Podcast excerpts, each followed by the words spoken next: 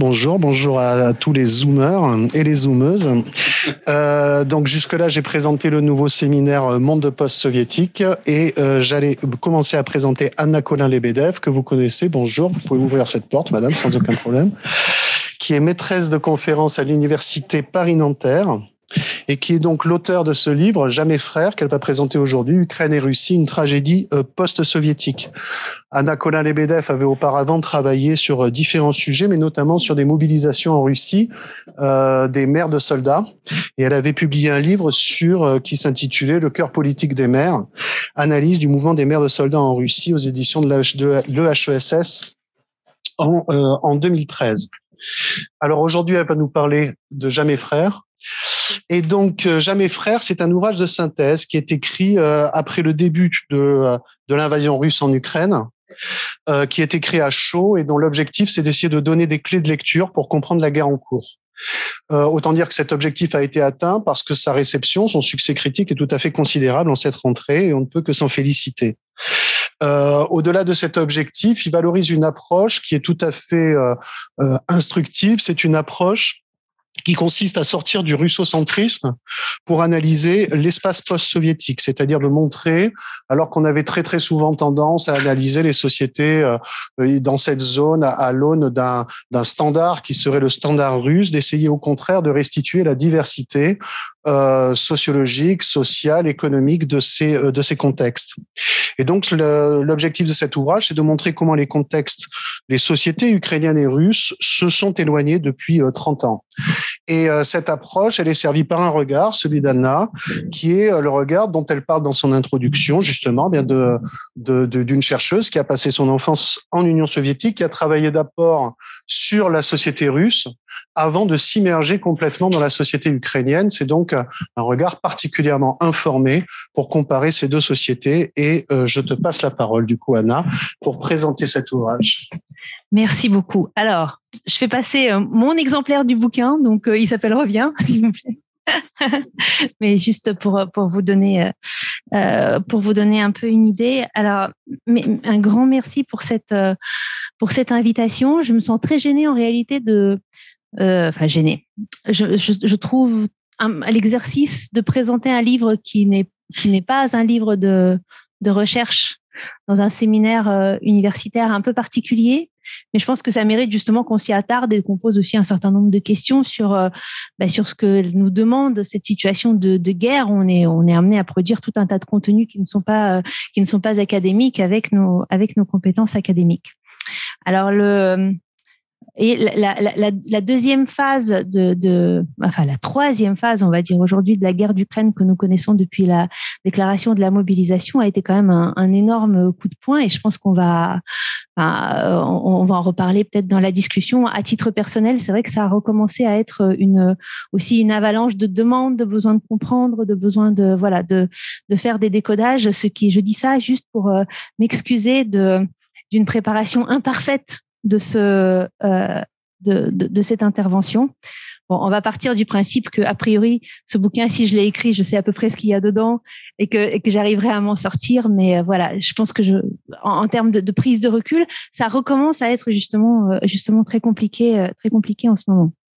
Alors peut-être sur la suggestion des organisateurs, je ne me serais pas trop attardée dessus, mais je pense que ça c'est intéressant pour beaucoup d'entre nous euh, revenir un petit peu sur la manière dont, l'idée de, ce livre est émergée, dont ce livre a été euh, écrit. En fait, euh, donc à, à, l'origine du livre, il y a mon mon alter ego, mon personnage virtuel quelque part, qui, mais, mais, véritablement, qui, euh, qui existe sur euh, sur le réseau social Twitter et qui s'appelle Colin et en fait, Arrobas Colin Lebedev, depuis le début du conflit armé, a eu une vie un peu particulière et qui a vraiment, euh, voilà, qui a conditionné aussi euh, euh, l'écriture de ce livre. Alors, on a tous, on utilise tous des réseaux sociaux d'une manière ou d'une autre dans notre dans notre travail, souvent comme source d'information, parfois comme source de communication. Je carburais en fait sur Twitter depuis un certain nombre d'années, notamment pour lire en fait ce que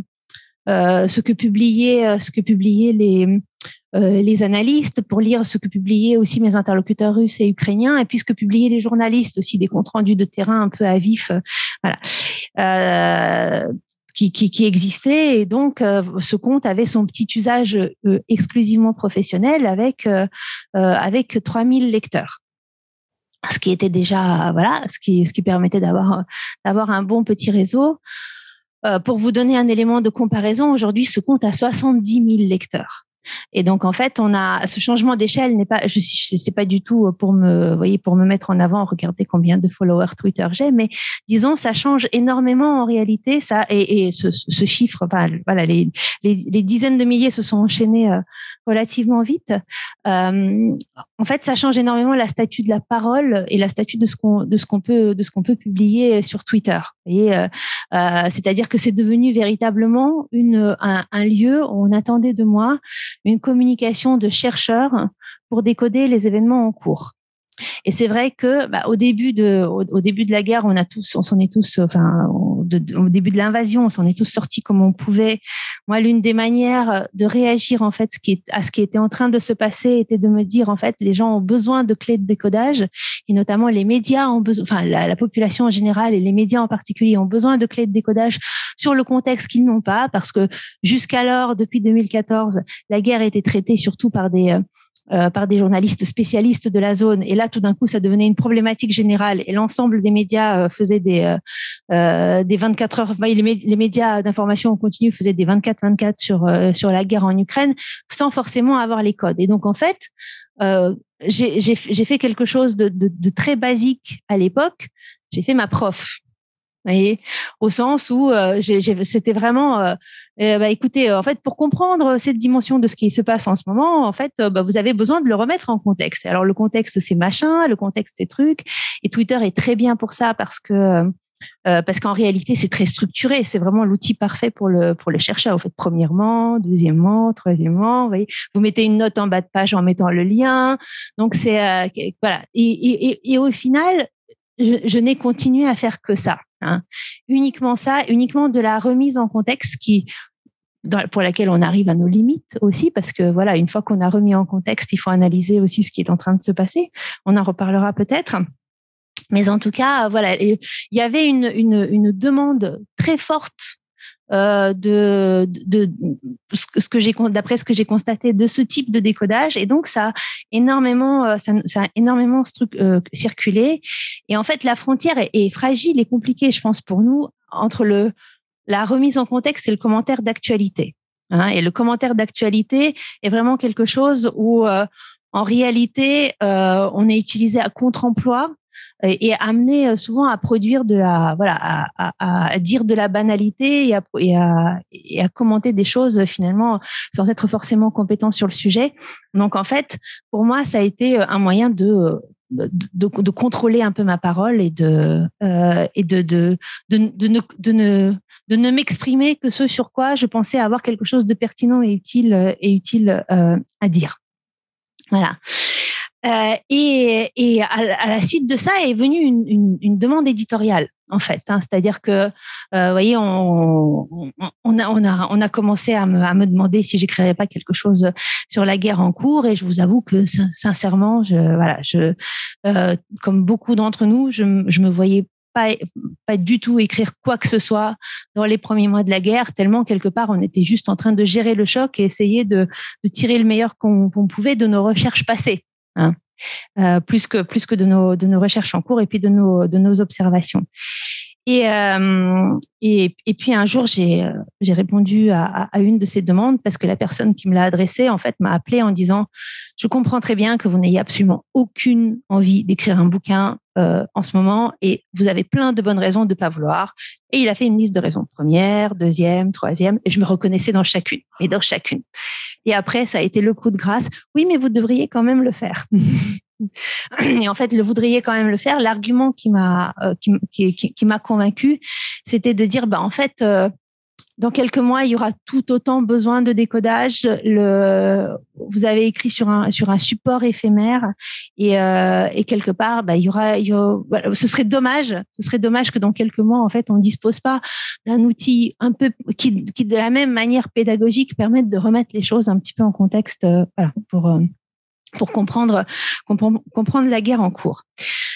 Euh, et donc, c'est comme ça que ce livre a, a, a, démarré. Je me suis posé la question, qu'est-ce qui pourrait être utile? C'était vraiment, vous voyez, tout comme pour les fils Twitter, je me posais la question, qu'est-ce qui est utile au lecteur en ce moment? Pour le livre, je me suis posé la question, qu'est-ce qui est utile et sur quoi je suis compétente? Analyser la guerre en cours, les dimensions militaires, euh, géostratégiques, bien évidemment, c'est pas du tout mon rayon. Je fais de la sociologie politique. Euh, mais il y avait cette petite musique, en fait, que, que, que j'avais en tête, la, la, euh, alors cette petite musique, c'est c'est ce, ce, paradoxe où je dirais ça, ces deux messages contradictoires qui qui ne qui sonnaient euh, de manière extrêmement forte dans le dans cette dans cette dans cette agression armée. D'un côté, euh, euh, les des Ukrainiens de plus en plus nombreux qui disaient on ne veut plus rien avoir à faire avec les Russes et d'ailleurs toute notre histoire de vie commune ça n'a jamais été qu'une oppression Hein. et de l'autre, Vladimir Poutine qui disait nous sommes un seul peuple. Hein. Et donc, je dirais entre ce euh, rien du tout et ce seul peuple, vous voyez, il y avait, euh, je pense qu'on était, on était laissé un peu dans un euh, dans, un espace intermédiaire sans trop arriver à comprendre ce qu'il ce qu'il y avait derrière. Et je me suis dit en fait, je vais peut-être juste, je vais peut-être juste faire ça, hein, essayer d'expliquer euh, essayer de donner des clés de décodage de, de la guerre par une sorte de portrait croisé des sociétés russes et ukrainiennes avec les dimensions sur lesquelles euh, sur lesquelles je pense avoir quelque chose à euh, à, à, apporter. Donc euh, c'est vrai que vous voyez comme je, je dirais que si si si ça a été ce bouquin-là plutôt qu'un autre euh, plutôt qu'un autre bouquin, c'est euh, précisément en raison de ce que de ce que Gilles a, mentionné en introduction, c'est-à-dire que je pense avoir euh, vraiment cherché à développer ces dernières années ce double regard, hein, à regarder à, regarder et à étudier à la fois la société russe et la société ukrainienne et tenir en fait à garder à garder ce double regard. Il y a aussi tout ce que j'explique en un peu en, introduction, c'est-à-dire que les biais de mon regard initial, j'explique et, et, et, pour moi, c'est une, en, réalité un guide. ça a été un guide d'écriture très important. J'ai commencé euh, ma, bon, mon enfance, euh, mon adolescence certainement, mais même ma carrière de, de doctorante euh, et puis de jeune chercheuse en étant extrêmement imprégnée d'un regard de la Russie sur ses périphéries. Hein.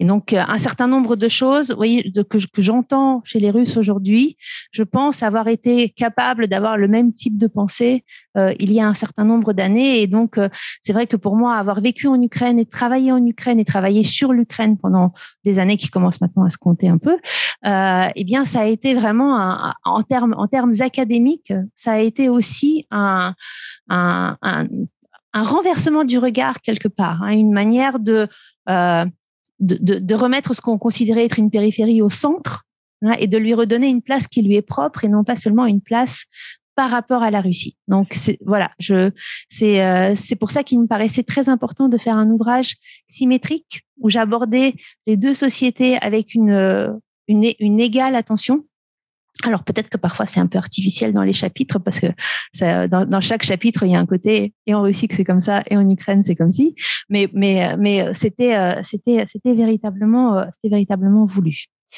Alors c'est un c'est un livre grand public. Euh, un indice qui, euh, qui, prouve que c'est grand public, c'est que j'utilise le terme les Russes et les Ukrainiens je pense que jamais dans un article que j'écrirais ou un texte que j'écrirais de manière académique, je n'utiliserai euh, euh, ces termes-là, parce qu'en plus j'y vais à, à, à, grands coups de cuillère à peau pour euh, pour euh, pour un certain nombre de choses. Mais je pense que c'était voilà, un moyen de de porter un message et et à chaque instant j'étais j'étais consciente de la de la simplification que que cela que cela apportait. Euh, alors, euh, donc je, vous présenterai un peu le, euh, euh, livre, juste une manière, peut-être une manière d'expliquer comment est-ce que j'ai choisi. Le livre est organisé en chapitres thématiques avec une progression par partie. Comment est-ce que j'ai choisi les thèmes sur lesquels j'ai essayé de comparer, voilà, les évolutions de la société russe et ukrainienne? En fait, je suis partie de deux préoccupations. La première, c'est de prendre des éléments qui me semblent être des éléments clés pour éclairer ce qui se passe aujourd'hui, hein, pour éclairer euh, la guerre, euh, la guerre actuelle. Donc, par exemple, eh bien, la question de la de ce qu'a été la révolution du Maïdan pour les Ukrainiens et de la manière dont elle a été perçue côté russe, pour moi, est un élément clé pour comprendre l'enclenchement de la, de la rupture entre les deux sociétés et j'ai consacré un chapitre entier.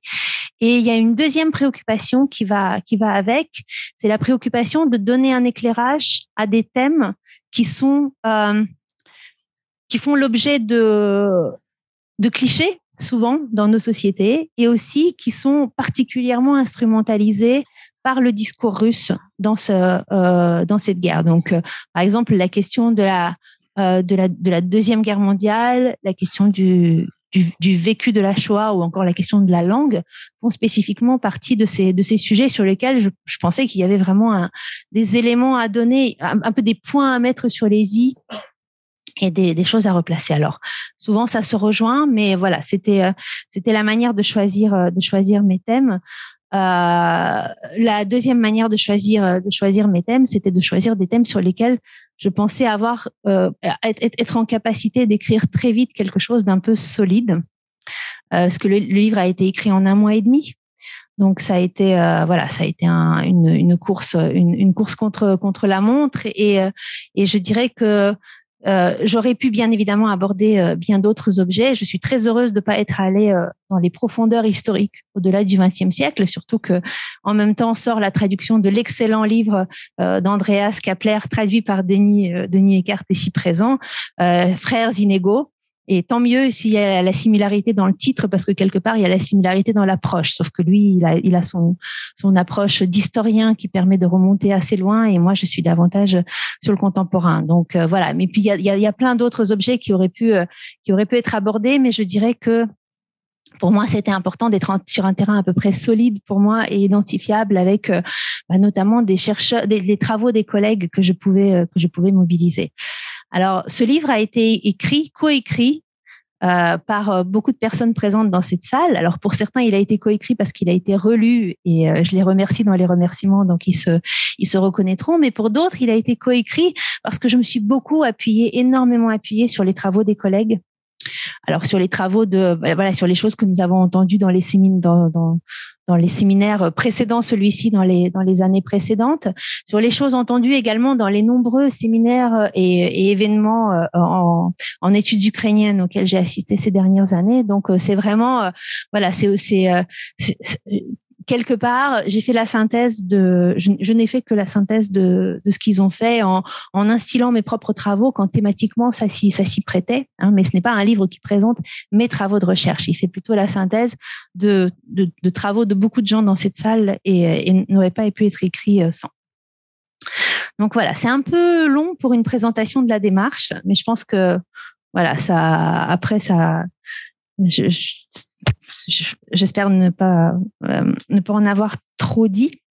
Alors le euh, donc je, me permets de vous donner peut-être quelques éléments sur euh, ce qui est dans le livre pour pour pour ceux pour pour inviter ce donner envie à, ceux qui ne l'ont pas lu de le lire. Alors, ce livre est, il a donc il s'appelle Jamais frère, mais le le, le, le mot clé du titre c'est le point d'interrogation. Hein.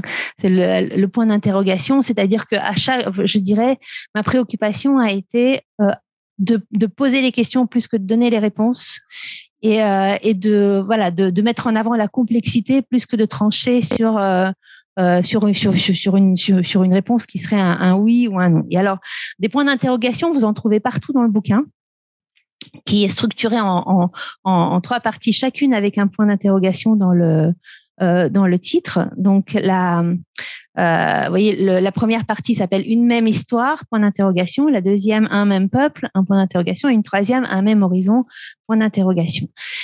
Euh, on peut voir, on peut voir ce, cette, cette, euh, ce découpage comme chronologique, c'est-à-dire que je parle d'abord de, je dirais, de, de l'histoire du XXe siècle et de la manière dont cette histoire est revécue aujourd'hui et mobilisée aujourd'hui dans les sociétés russes et ukrainiennes contemporaines. Dans la deuxième partie, je parle davantage de l'évolution des deux sociétés sur ces 30 dernières années. Et dans la troisième, en fait, je commence en 2014 par la révolution du Maïdan pour poser la question en fait de ce qui est de, voilà pour aller jusqu'au jusque là où je peux aller euh, dans le dans le contemporain. Mais en réalité en fait ce n'est que euh, de, de, il n'est que partiellement en réalité euh, euh, chronologique dans la mesure où il répond, comment dire, il, répond aussi à trois préoccupations différentes. La première partie historique, en fait, tend à répondre à une certitude que nous avons, euh, que le sens commun transmet souvent quand on n'est pas quand on n'est pas ukrainien, par exemple, d'une très grande euh, proximité historique d'un passé commun qui serait celui des sociétés russes et ukrainiennes qui auraient voilà fait des fait des choix différents mais néanmoins où, dans la mesure où les deux euh, sociétés ont fait partie d'un même État on postule ce euh, ce passé commun. Et en fait dans la dans la première partie j'essaye de, de, de de déconstruire un petit peu un petit peu cette idée. Euh, dans la deuxième, en fait, je réponds aussi, à, je réponds à un certain nombre de clichés, mais cette fois-ci, voyez, plus proche du discours contemporain sur la sur l'usage des sur l'usage des langues, sur la question du du monde russe, sur la sur la sur sur sur la sur la violence euh, d'un côté ou de l'autre. Et dans la troisième, c'est dans la troisième en fait que euh, euh, quand, quand, le, la troisième est, davantage un récit euh, qui permet de se poser la question euh, de ce qui est en train d'arriver entre les deux sociétés depuis le depuis depuis depuis la, révolution du Maïdan, l'annexion de euh, l'annexion de la Crimée par la par la Russie, la guerre dans le Donbass et la guerre d'aujourd'hui. En fait, ce que je cherche à faire, c'est identifier des points de rupture et, et voir en fait quelle est la présenter une dynamique de de rupture entre les deux sociétés. Donc c'est là peut-être que j'ai davantage peut-être une pensée personnelle à apporter sur ce qui est en train de d'arriver entre les euh, entre les deux sociétés. Alors, euh, je pense que euh, le, à mon sens, le, livre, en tout cas la manière dont je l'ai conçu, et vous me direz, peut être inattendu pour un. Alors, il peut être inattendu pour un lecteur français qui connaît pas bien le sujet, mais ça, c'était un peu un peu l'objet.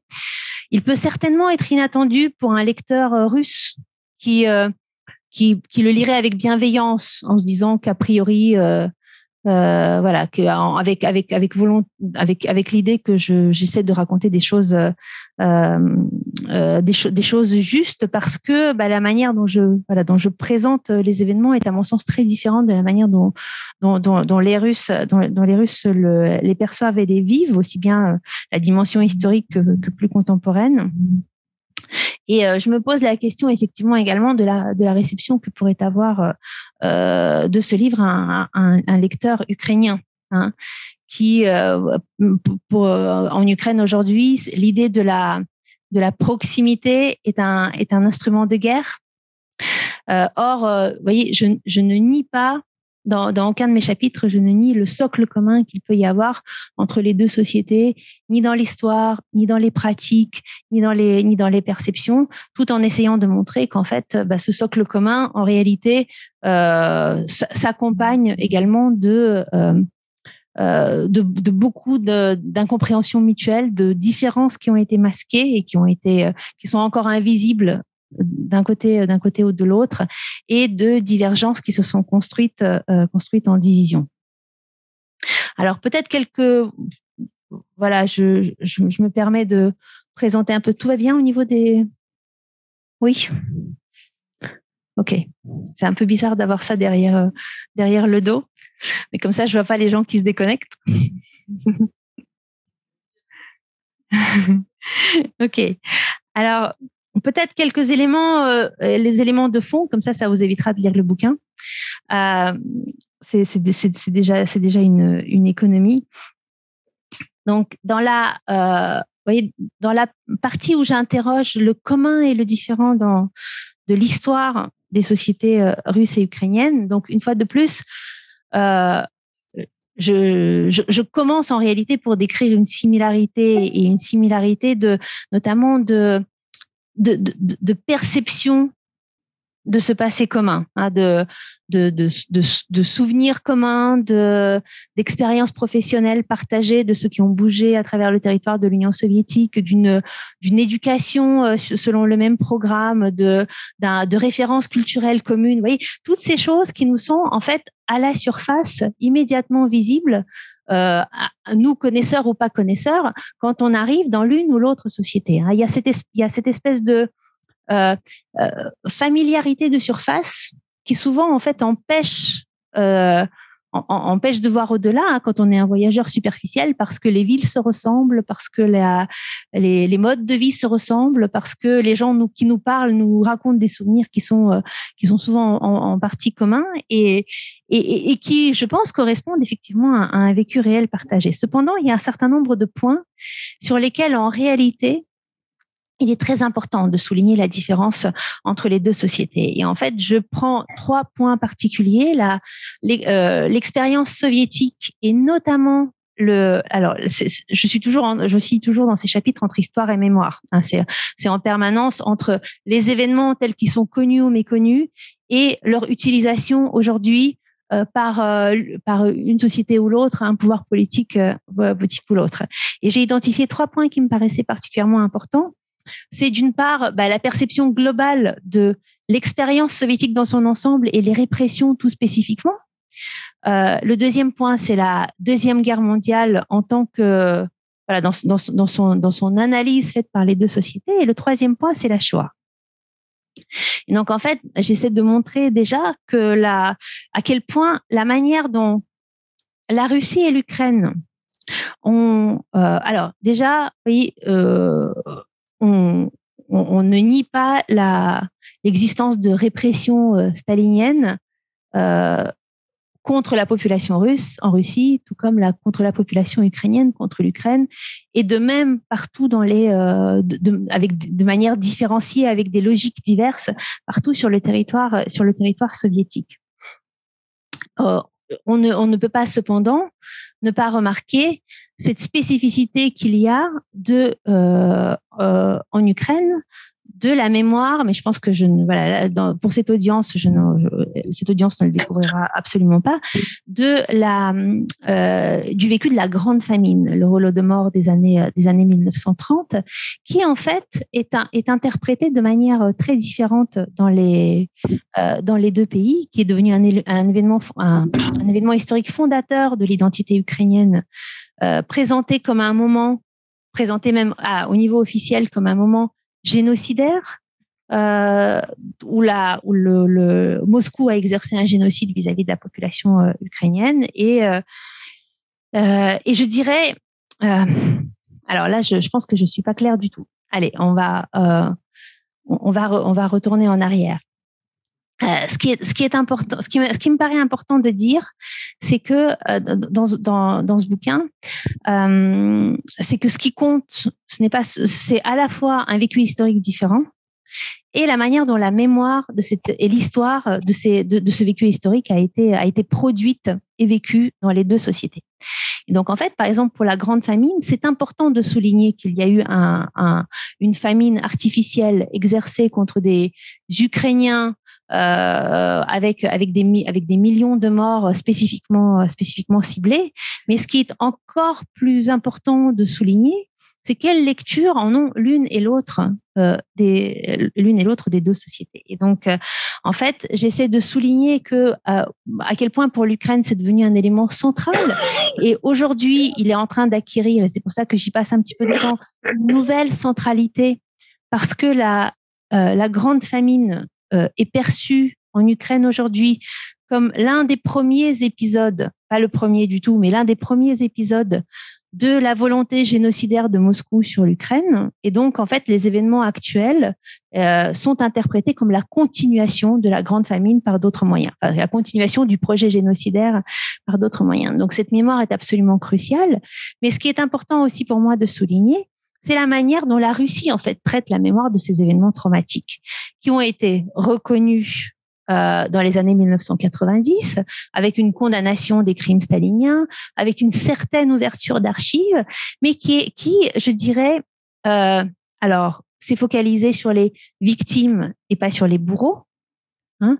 Et ça, je pense que c'est un élément absolument central pour comprendre ce qui se passe aujourd'hui, c'est-à-dire que les victimes réhabilitées des crimes staliniens aujourd'hui euh, en Russie sont des victimes de crimes qui n'ont pas d'auteur. Et ça rend la population russe dans son ensemble non responsable en fait de ce qui s'est passé, parce qu'il n'y a jamais eu de questionnement sur les sur les auteurs, et ça s'inscrit dans la suite d'autres événements historiques où il n'y a pas de responsabilité euh, euh, côté russe, hein, elle n'a jamais été euh, elle n'a jamais été dite. Et puis, je pense qu'il y a aussi une volonté de minimiser euh, euh, depuis, depuis, depuis euh, notamment ces 20 dernières années et l'arrivée de qui on sait, celui dont on dit pas le nom, hein, au, au, pouvoir, la, la, la, volonté de minimiser la dimension répressive de l'expérience du stalinisme et en fait de la de, de, de, de mettre l'accent sur d'autres dimensions euh, jusqu'à une réhabilitation, euh, à mon avis, quasi, euh, quasi complète aujourd'hui. Et, et, que donc, en fait, si vous voulez, alors, ce qui est important pour moi aussi dans, dans ce bouquin, c'est de montrer à travers différentes dimensions à quel point, en fait, on est face à des sociétés qui s'ignorent en grande partie l'une l'autre. Et ça, on a euh, vu de vu, vu, de, de, nos pays européens, pour ceux qui ne connaissent pas la Russie et l'Ukraine, en fait, ils n'ont pas du tout conscience de cette méconnaissance mutuelle. Hein. On a la sensation que puisque c'est proche, euh, puisque ça se ressemble, puisque c'est des pays voisins, puisque Poutine a dit que c'était un même peuple, probablement que les Russes et l'Ukrainien se connaissent très très bien. Alors, je disais que cette méconnaissance, je dirais que cette méconnaissance est un petit peu asymétrique. C'est-à-dire que les Ukrainiens ont beaucoup plus, se sont beaucoup plus déplacés en Russie, notamment pour les études et en migration de travail. Euh, sans forcément en fait être imprégné par les logiques politiques. Mais euh, voilà, il y a eu ce mouvement. Le mouvement, dans l'autre sens, s'est limité à une euh, essentiellement à des liens familiaux.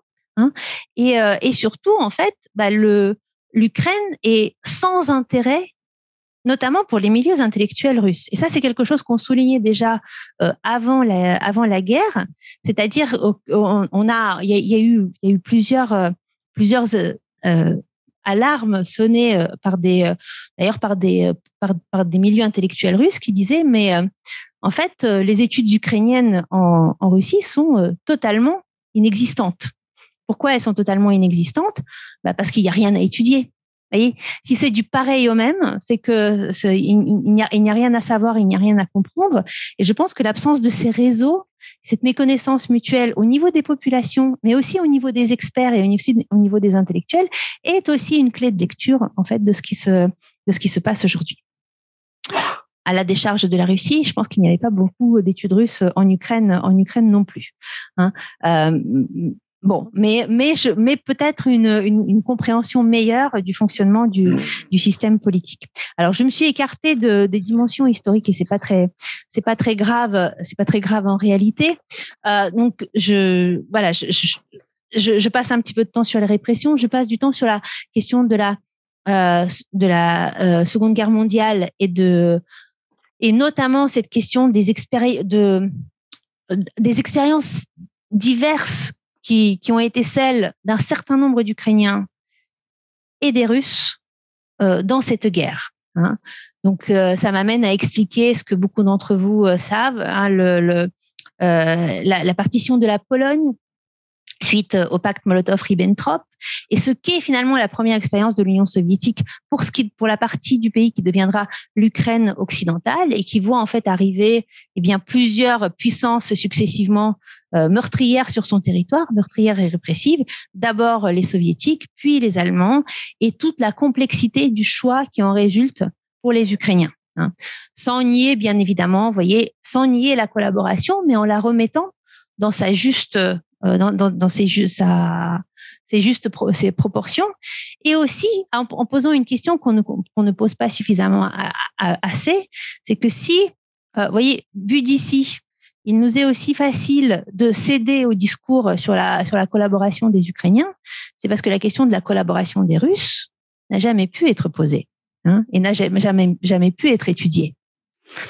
Et donc, et encore, oui, alors que je pense qu'on en est, on en est beaucoup revenu euh, euh, aujourd'hui, ça, ça m'est arrivé encore d'entendre sur les, euh, dans des, des, des, des, experts sur des, sur des plateaux ou dans des, dans, dans des réunions un peu institutionnelles, parler de, euh, du sacrifice du peuple. Oui, on ne nie pas le sacrifice du peuple russe pendant la, pendant la Deuxième Guerre mondiale, sans avoir conscience qu'on parle en fait du sacrifice du peuple soviétique pendant la pendant la deuxième guerre mondiale dont les Russes ne font ne font qu'une partie et que eh bien dans cette histoire-là la complexité des problématiques de collaboration c'est euh, c'est posé euh, posé certainement de la même manière sauf que bah, comme nous n'avons pas ça n'a pas pu être euh, ça n'a pas pu être présent dans l'espace public ça n'existe pas et ça n'existe pas pour la pour la population russe non plus. Et pour moi, c'est un des éléments aussi qui est, qui est un élément clé euh, pour, euh, pour comprendre ce qui se passe, euh, ce qui se passe aujourd'hui. Hein, cette, vous voyez, le, je, pense qu'on on vit aujourd'hui. Ce que essayé de dire dans le bouquin, c'est qu'on vit aujourd'hui un moment qui nous qui nous montre à quel point les questions de mémoire historique ne sont pas juste un sujet à la mode de de sciences politiques et de sociologie qui permettent de soutenir des thèses, mais vraiment des éléments très très concrètement liés à, bah, des questions de, guerre et de, vie ou de mort. Voilà, idem pour la Shoah. Idem pour la Shoah, où je montre euh, à la fois une certaine difficulté qu'il y a pu y avoir, euh, l'expérience particulière, enfin comment dire, euh, la situation particulière de se dans, laquelle se retrouve l'Ukraine, qui parmi toutes les républiques de l'Union soviétique est celle où, il y a eu le plus de juifs massacrés parce que c'est là que la population juive était le plus concentrée en fait euh, sur le territoire et puis qui se retrouve en fait à la fin de l'Union soviétique eh bien dépourvu de population juive, vidé complètement de sa population juive parce que tous ceux qui ont survécu par ailleurs sont souvent partis euh, et notamment sont partis dès que dès que l'ouverture des, des frontières s'est faite. Et donc il faut gérer une mémoire complexe, il faut gérer une mémoire où il y a aussi une dimension collaboration et il faut gérer la mémoire d'une population qui n'est plus là. Et il n'y a plus personne pour euh, euh, rénover une synagogue, une grande synagogue, ok, mais pour qui? Vous voyez, si on est dans un, dans un village qui a décliné et qu'il n'y a plus de population juive de toute façon pour euh, euh, ensuite prendre en charge euh, en charge la synagogue. Et ça, c'est le type de débat. Ça, je me suis beaucoup nourrie de nos écoles d'été en Ukraine où nous avons euh, fait des voilà, on, nous sommes déplacés de ville en ville chaque année et à chaque fois avec un focus sur la mémoire juive de sur la, sur la mémoire juive de la région et les, questions complexes que cela pose. Voilà. Alors donc, vous voyez trois aspects trois aspects historiques une, partie qui, une deuxième partie, et je vais, je vais aller, je vais aller vite parce que j'ai pas envie de, j'ai pas envie de vous endormir non plus. Euh, je, je vais pas faire le coup de lisez le bouquin parce que ça c'est vraiment, euh, ça c'est vraiment euh, euh, pas une remarque très sympa. Euh, non, le, en fait, ce que j'essaie de montrer aussi, c'est que donc le passé n'est pas complètement commun, il n'est pas vécu de manière complètement identique dans les deux sociétés, mais que par ailleurs, la Russie et l'Ukraine ont suivi des chemins très différents qui ont rendu les deux sociétés de plus en plus distinctes depuis leur indépendance. Alors, la question à laquelle je ne sais pas répondre complètement, c'est pourquoi? Voyez pourquoi cette euh, construction de divergence? Il y a plein d'éléments. Il y a des éléments euh, économiques en termes de ressources, d'évolution politique, de voilà, de, de culture politique également dans une certaine mesure. Euh, donc, je, je, je, je n'explique pas le pourquoi, je raconte le comment. Hein, et c'est en quoi est-ce qu'elles sont devenues, devenues, devenues différentes. Je, je, consacre un chapitre au contrat linguistique, hein, à la question de cette de, la, langue russe et de la langue ukrainienne euh, en, Ukraine, parce que c'est euh, là-dessus qu'en fait, depuis 2014, on n'arrête pas de déconstruire euh, des clichés. Et depuis 2014, il y a toujours de plus en plus de clichés à déconstruire. Donc, il y avait un moment où il fallait, fallait poser ça, fallait graver ça dans le papier, enfin graver, fallait imprimer ça dans un truc un petit peu, un petit peu solide. Notamment, une fois de plus, nous sommes imprégnés de, de la vision russe de, de la situation linguistique en Ukraine. Et je pense qu'il y a une question à se poser, c'est-à-dire que au-delà de l'instrumentalisation, enfin au-delà des agents du Kremlin en France, au-delà de la propagande russe qui nous voilà que nous entendons, je pense qu'il y a quelque chose chez nous qui qui fait que la voix du centre sur la périphérie porte. Hein. Et donc en fait, quand nous, nous écoutons la Russie quand elle nous raconte l'Ukraine. Hein. Euh, et euh, pour différentes pour différentes raisons, mais je pense essentiellement par habitude, par par habitude et par euh, automatisme, par un certain attachement à la à la, à la, à la culture russe, ce qui nous amène à, de très grandes à de très grandes distorsions. Vous voyez, pareil, on en, tout comme on entend parler de la, on entend parler du sacrifice du peuple russe dans la euh, dans, dans la deuxième guerre mondiale, on entend volontiers parler de la grande culture russe, hein, sans se rendre compte déjà de, du caractère politiquement incorrect de la formule grande culture. Qui oserait aujourd'hui euh, poser la, euh, parler sérieusement de la grande culture française voyez? Euh, et surtout, en fait, en étant, en étant assez insensible de, la, de, ce que, de ce que cette grandeur nous dit de, bah, de l'oppression d'un centre sur ses périphéries hein, et de la définition de ce qui est grand par rapport à ce qui est petit. Voyez, parce que s'il y a une grande culture russe, c'est sans doute qu'il y a une petite culture ukrainienne. Euh, et, et, et c'est euh, c'est un c'est un impensé, je pense, euh, jusqu'à maintenant, euh, sur lequel je voulais mettre je voulais mettre un petit peu un petit peu l'accent. Donc, j'ai cherché dans cette partie à déconstruire les clichés souvent issus de la de la vision russe de euh, un certain nombre de clichés sur l'Ukraine. Par exemple, la, donc la question d'un pays divisé qui serait diffusé entre des Russes, divisé entre des russophones et des ukrainophones, en montrant que le contrat linguistique n'est pas n'est pas du tout n'est pas du tout celui-là. Euh, j'ai j'ai également, euh, je dirais, poussé cette question linguistique jusqu'à un, petit peu plus loin en m'interrogeant euh, en, en, en, la poussant jusqu'en Russie quelque part hein, et en posant la question de, voyez, de, de cette Russie qui, au nom d'un d'un monde russe va protéger des russophones en dehors de ses frontières parce que c'est une parce que chacun doit avoir le droit de parler sa langue et qui en même temps eh bien a un rapport très particulier aux langues minoritaires à l'intérieur même du, pays hein, et à ses propres minorités euh, à l'intérieur du pays où euh, j'essaie de montrer que la Russie est dans la continuité en fait des dernières décennies soviétiques euh, en procédant à une russification, à la définition du russe comme euh, comme langue légitime et une euh, voilà voilà un cantonnement de ce qui est de ce que sont les les spécificités des des minorités à, à une sphère privée qui est de plus en plus étroite et qui et qui disparaît de plus en plus. Donc pour moi c'était c'était important de d'évoquer d'évoquer également cette cette dimension. Et puis ensuite, j'ai cherché à, pointer la différence là où elle me semble importante pour comprendre la guerre. Donc j'ai un, chapitre qui est consacré au rapport au pouvoir, à la, question de l'action collective et de, euh, du rapport de citoyens au pouvoir politique en Russie et en Ukraine. C'est là qu'on marche sur des œufs parce que euh, en réalité, il faudrait un, gros bouquin, un vrai gros bouquin de recherche pour, mener cette, euh, ce travail de comparaison. Donc c'est vrai que je le, je le trace à très grands traits et je m'en rends très bien compte.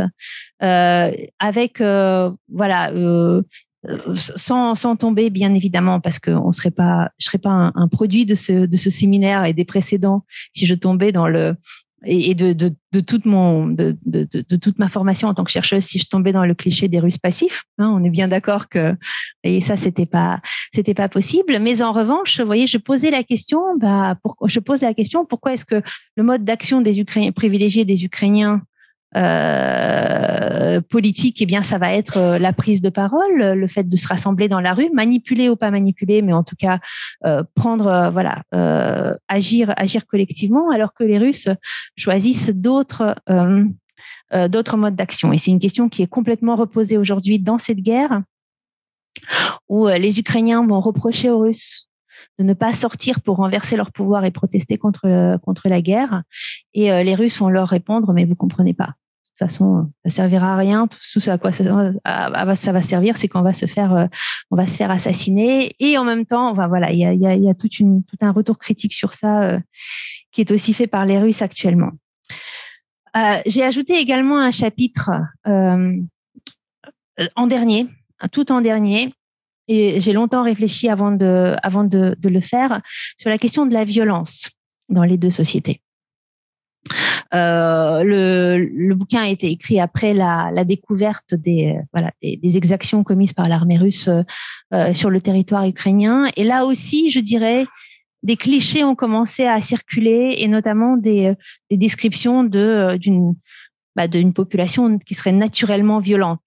Hein. Donc, je, je, ne, je, ne, pouvais pas, je pouvais pas laisser passer ça. Et en, même temps, il était très important en fait de souligner euh, par petites touches et par petites bribes. Et là aussi, ça mériterait un travail de, recherche que je n'ai que je n'ai pas fait, euh, qui a été fait par d'autres, mais jamais au regard, je dirais, de cette guerre sur toutes les formes de violence institutionnelle euh, diffusées dans la dans la société russe. Alors dans l'armée certainement, et ça c'est l'un des aspects euh, les mieux connus, mais aussi euh, dans les institutions fermées que sont euh, que sont les hôpitaux et les orphelinats, mais aussi euh, de, manière tout à fait ordinaire dans les écoles, mais aussi la conduite des guerres, en fait, qui socialise à la violence un, nombre de plus en plus grand des, euh, des représentants de l'armée. Donc, il me paraissait important de, de, souligner ça et de souligner aussi que la société ukrainienne avait le même héritage, le même héritage violent, mais que la différence, à mon sens, et ça c'est juste une hypothèse,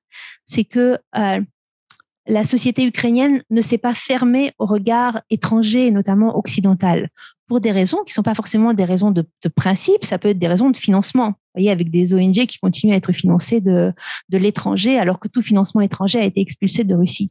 Mais qui dit regard de, des instances occidentales, dit aussi en fait imprégnation d'un certain nombre de euh, pratiques, euh, euh, valeurs, exigences des bailleurs Hein, euh, exigence d'ouverture, d'ouverture sur le monde carcéral, d'ouverture sur le monde des orphelinats, etc., qui fait que, eh bien, eh, c'est toujours là, c'est toujours là, mais il y a une, sorte de, remise en question. Ce c'est questionné, ce n'est pas considéré comme une norme. Quand la violence, quand, quand, la violence s'exerce dans les institutions ukrainiennes, elle est considérée comme anormale et il y a une instance extérieure qui va la regarder.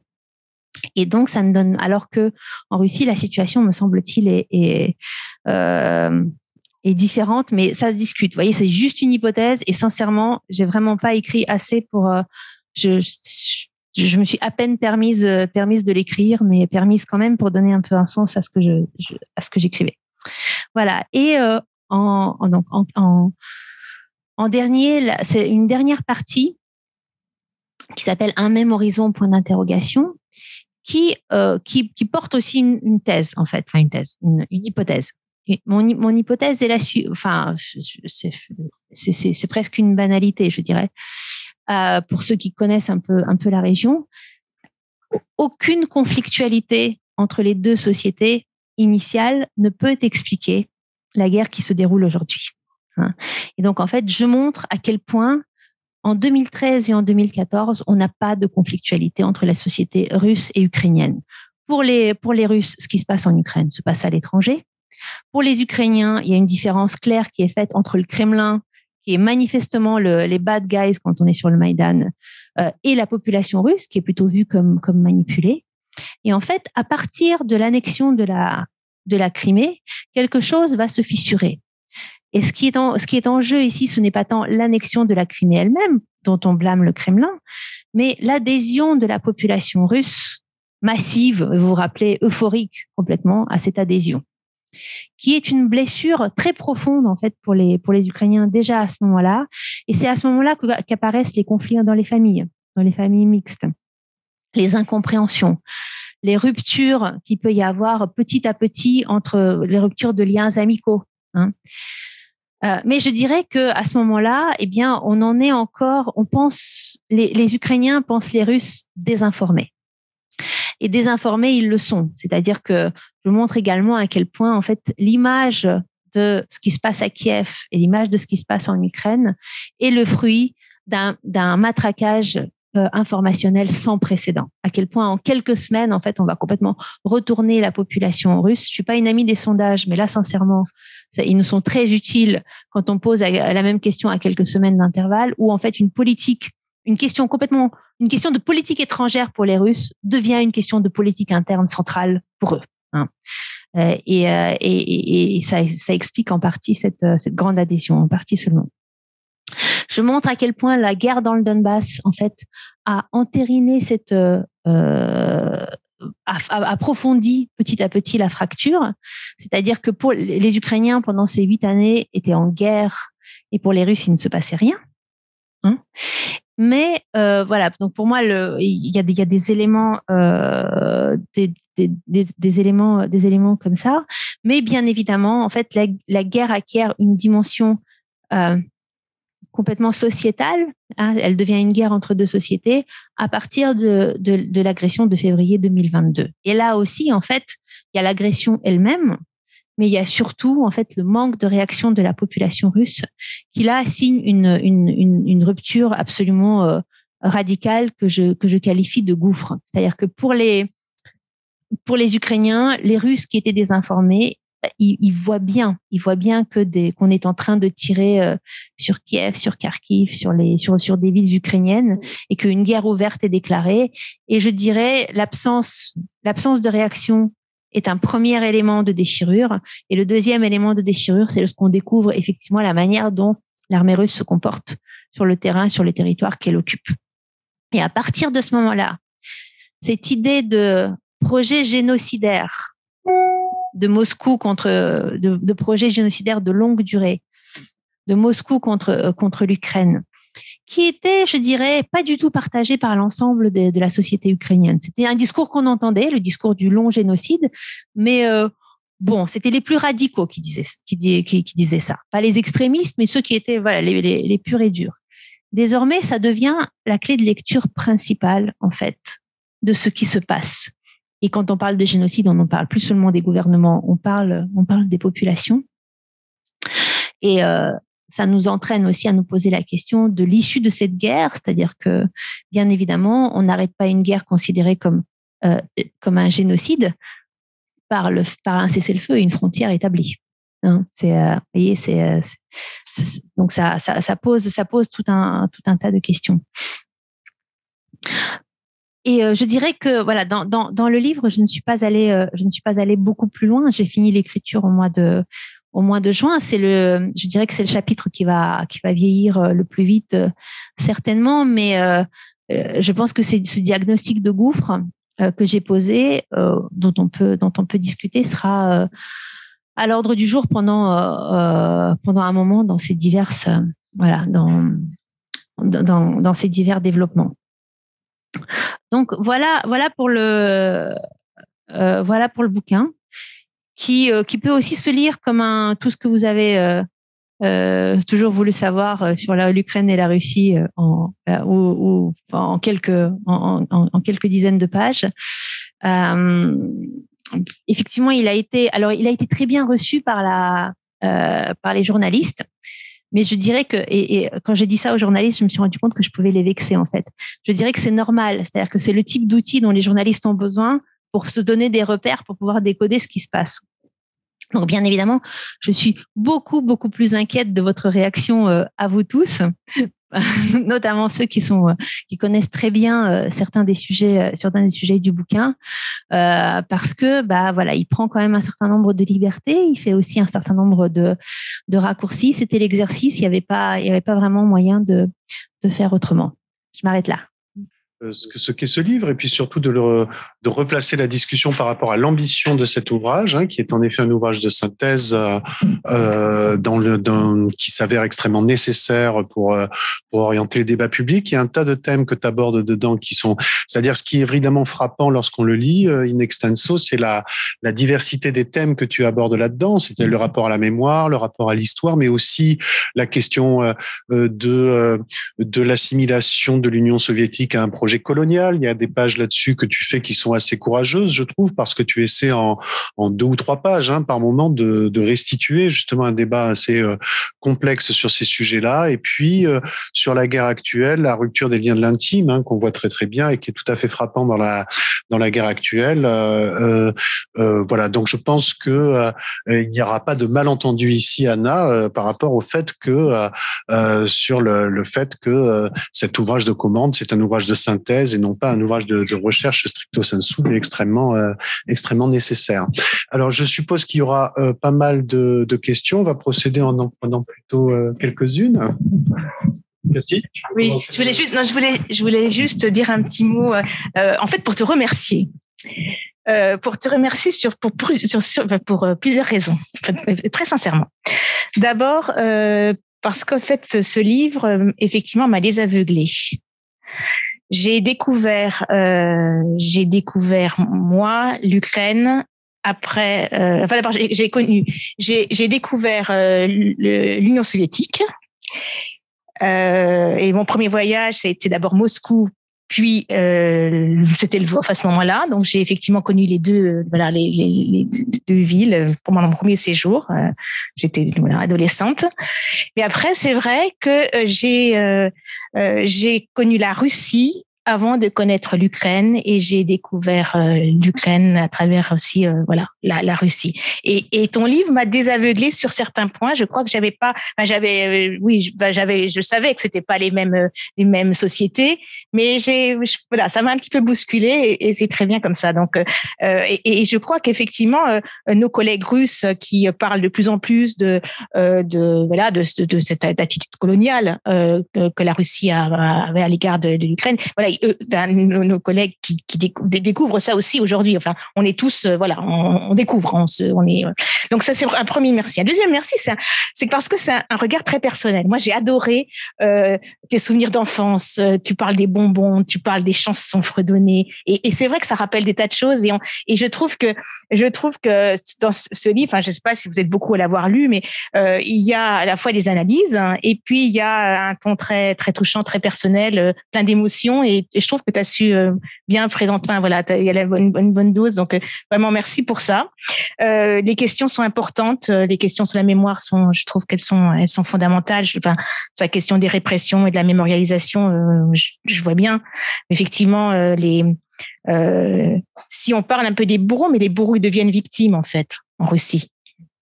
C'est ça aussi. à Boutovo, ils sont mélangés, ils sont ensemble. Donc euh, c'est encore plus long, ça va encore plus loin, quoi. Euh, alors, tu parles de la méconnaissance des sociétés. Je me demandais quand même si les chercheurs ukrainiens les chercheurs russes ne se retrouvaient quand même pas de temps en temps à des colloques internationaux. C'est peut-être là qu'ils se retrouvaient, à l'international. C'est peut-être une, petite question comme ça, mais c'est peut-être là qu'ils échangeaient en fait. Euh, Bon, et puis, euh, et puis euh, j'ai bien aimé aussi tes, propos sur, sur le rapport au pouvoir. Et j'ai beaucoup aimé l'expression mobilisation de Sisyphe en Ukraine. J'ai trouvé ça très beau. Euh, et en comparaison effectivement avec euh, la, société russe qui euh, qui proteste aussi quand même. Hein, faut pas oublier. Enfin, c'est toujours compliqué d'avoir une vision, de parler de façon globale de, la Russie. Tu l'as, enfin des Russes, tu l'as dit au début, donc je reviens pas dessus. Mais c'est vrai que voilà, il y a plusieurs espaces-temps quand même en Russie. Hein. Mais voilà. Alors donc, et alors justement, la question que je te poserai quand même, c'est euh, il y a des Russes qui commencent à protester aujourd'hui? Euh, comment euh, voilà, comment tu, tu, tu, tu, analyses ça par rapport à ce que tu as euh, Oui, oui, non, mais bien sûr, hein, bien sûr, hein, je, ne dis pas, mais, mais, mais, voilà, il y a quand même une peu de protestation. Et puis le, le, dernier merci, c'est parce que je trouve que tu es très délicate dans ta façon d'aborder les, les, les, les, les problèmes et je veux dire, tu n'as pas une critique frontale contre tel ou tel contre tel ou tel, contre les, les doigts, contre les, sociétés, enfin les, les, Russes comme tu dirais. Euh, il y a vraiment, euh, c'est extrêmement délicat et euh, et donc ça c'est aussi un, un, un, grand un grand merci. Donc il y a vraiment quatre merci. Voilà. bon voilà. Donc les questions. Oui, alors Anne-Le Héroux est donc euh, voilà, aussi collègue donc euh, date de d'Anna et bah, je vais pas, euh, enfin je vais reprendre ce qu'a dit Cathy en ce qui concerne les remerciements déjà pour être collé à cette tâche de réussir à, à écrire ce, ce, quand même ce tour de force de cette de cette écriture en un mois et demi au milieu d'une d'une ambiance où effectivement on était plus à la tétanisation. Donc voilà, un immense merci effectivement et je pense que c'est un livre qui va être aussi très utile pour nos étudiants, pour, euh, enfin voilà, pour tout un tas de, de publics euh, avec lesquels on, a envie de dialoguer.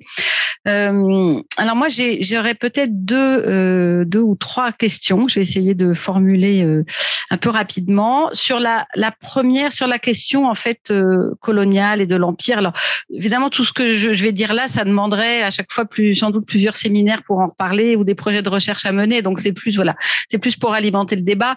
mais moi, ce qui me frappe justement dans ce que de, ce, dans ce que tu dis, c'est en fait la, la comment dire le, le gouffre qui naît de la proximité. En fait, le, gouffre du voisinage, euh, au sens où euh, et cette méconnaissance du voisinage, ne serait-ce que sur la question des études, par exemple, euh, disons dans les milieux intellectuels, il y a en alors moi j'ai peut-être cet avantage par rapport à un certain nombre d'autres ici, c'est d'être depuis un petit bout de temps aussi à la périphérie, dans une autre périphérie un peu caucasienne, nord et sud, voilà, donc et de et de ressentir très très profondément et très personnellement cette cette périphérie et, tout ce qu'elle contient.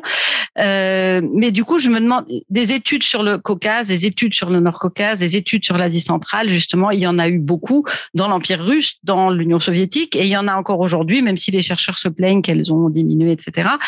Euh, mais évidemment, ça, s'accompagne de tout ce qui va avec. Il y a un, colloque là dans une dizaine de jours sur le, Turkestan euh, oriental à l'époque de la colonisation avec Sergei Abashin, qui fait justement partie de ces chercheurs, je pense fondamentaux, et qui aujourd'hui se pose, enfin fait partie de ceux qui sont, à, je dirais, à l'avant-garde de cette euh, de cette prise de conscience collective, sachant que ça, lui individuellement, je pense que c'est, il avait déjà cette prise de conscience.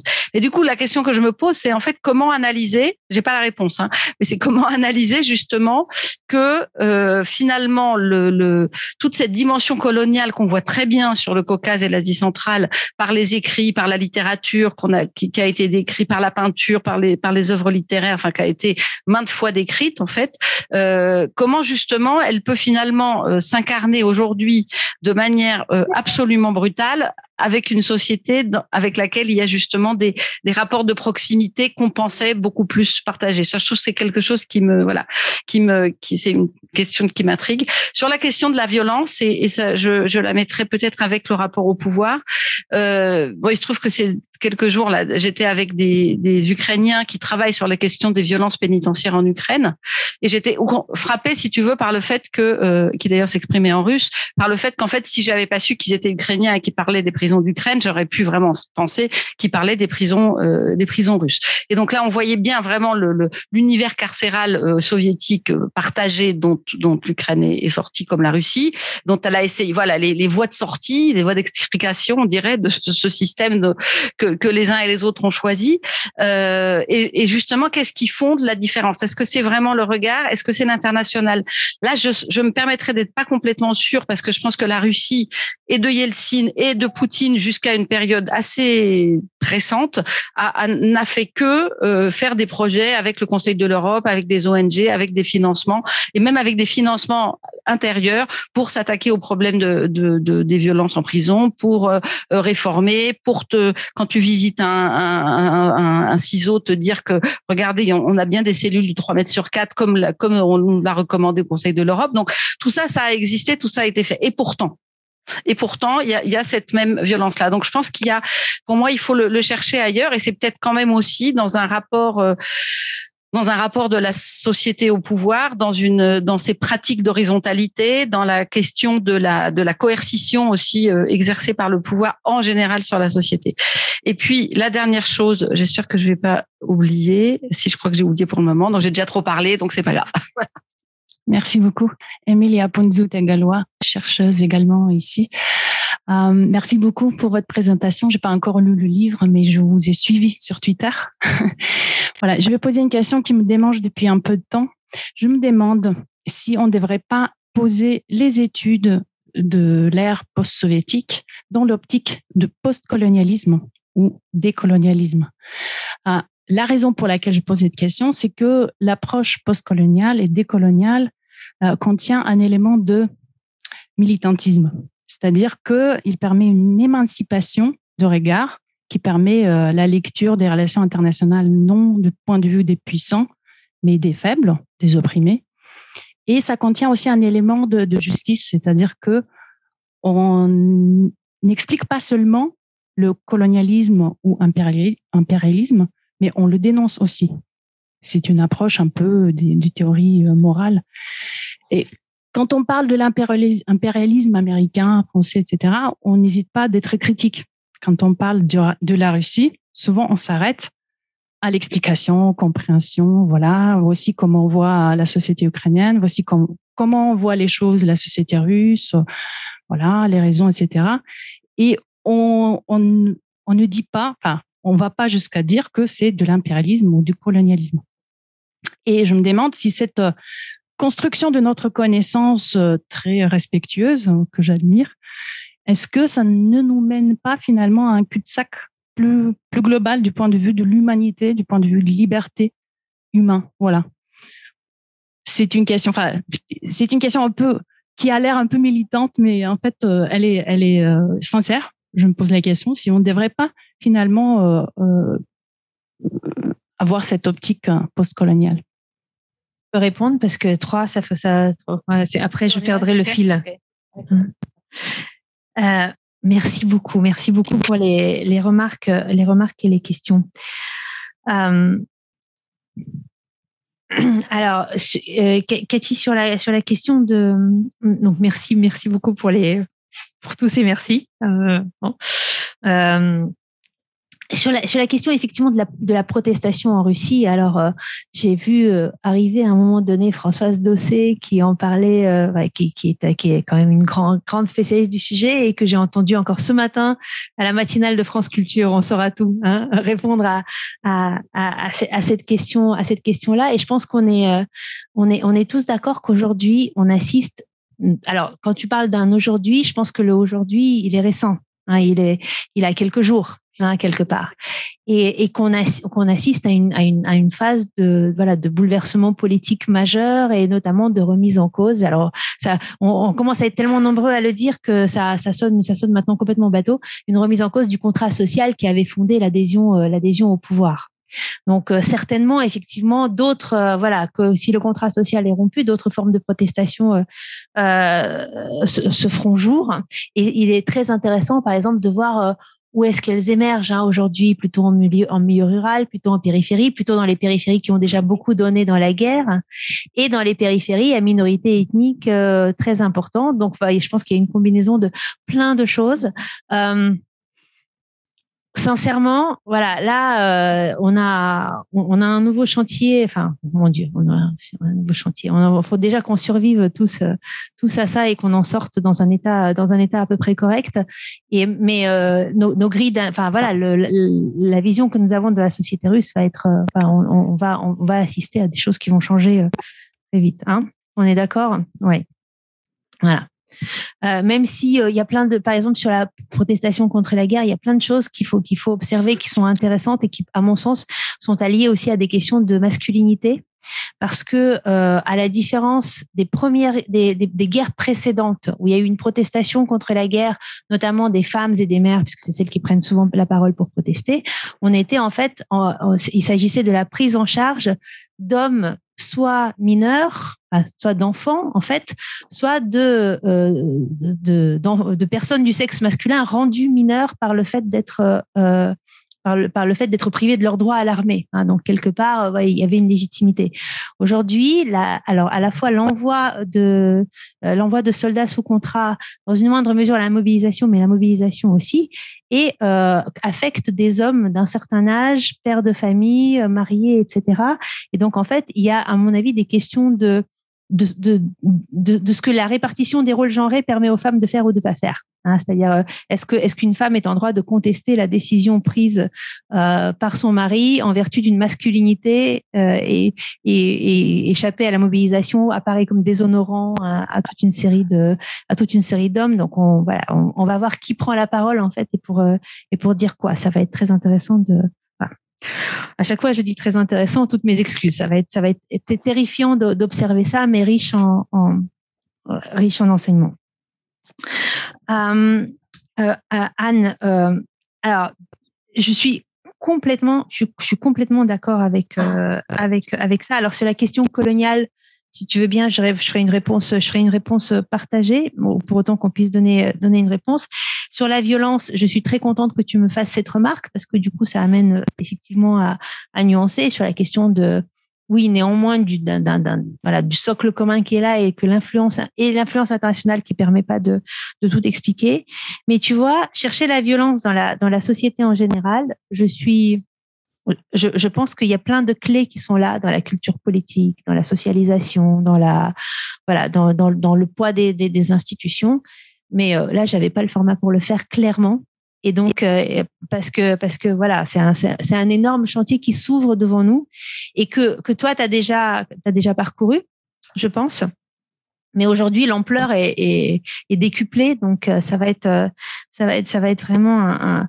un euh, je, je, pense qu'on s'est tous posé la question de notre responsabilité de ne pas avoir dénoncé des choses dont nous voyons les prémices euh, dans la dans la dans, la société russe. Mais est-ce que dénoncer, enfin voilà, le, la, la, la, place du chercheur et la capacité du chercheur à à, à, à allumer un voyant rouge et, et enfin, c'est une question compliquée quand même.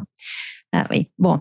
Euh, alors, sur la, je vous remercie de cette question sur la l'apport qui pourrait être celui de la réflexion en termes postcoloniaux et décoloniaux. Alors, ce qui est intéressant déjà, je pense, c'est que la, qualification de l'Union soviétique comme puissance coloniale a été en grande, enfin, le plus souvent rejetée par les, euh, les études, les études postcoloniales elles-mêmes pour, euh, pour, pour toute une série de raisons, dont deux raisons majeures.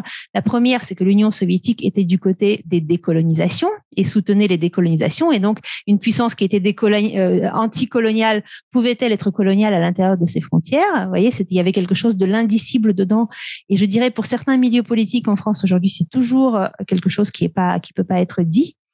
Et deuxième dimension, on a souvent avancé. Alors, il y a, une critique superficielle qui est la critique de la continuité territoriale, en disant les colonies, c'est ce qui est loin. Je pense que ça, on l'a vite contesté. Mais surtout, en fait, les colonies, c'est là où on a des citoyens avec un statut inférieur. Or, les citoyens soviétiques n'avaient pas un statut inférieur, qu'il soit euh, euh, parce qu'ils étaient d'une république euh, non russe. je pense que euh, il y, a, il y a un énorme travail à faire aujourd'hui de remise à plat de l'étude des rapports de domination à l'époque soviétique et à l'époque contemporaine, et l'Empire certainement également, mais ça, je pense que ça a, été fait, ne serait-ce que pour euh, voilà, pour, pour, faire cette, parce que jusqu'à maintenant, en fait, les études qui ont utilisé le prisme colonial, il y en a eu un, peu sur l'Asie centrale, un peu sur l'Ukraine, un peu sur le Caucase, mais euh, ça n'a pas été euh, voilà, c'est resté, c'est resté à un stade non pas embryonnaire, mais disons très isolé. Donc, il y a déjà, je pense qu'il faut déjà, euh, à mon avis, des, des bons travaux collectifs euh, sont nécessaires aujourd'hui pour euh, pour prendre la mesure de ça.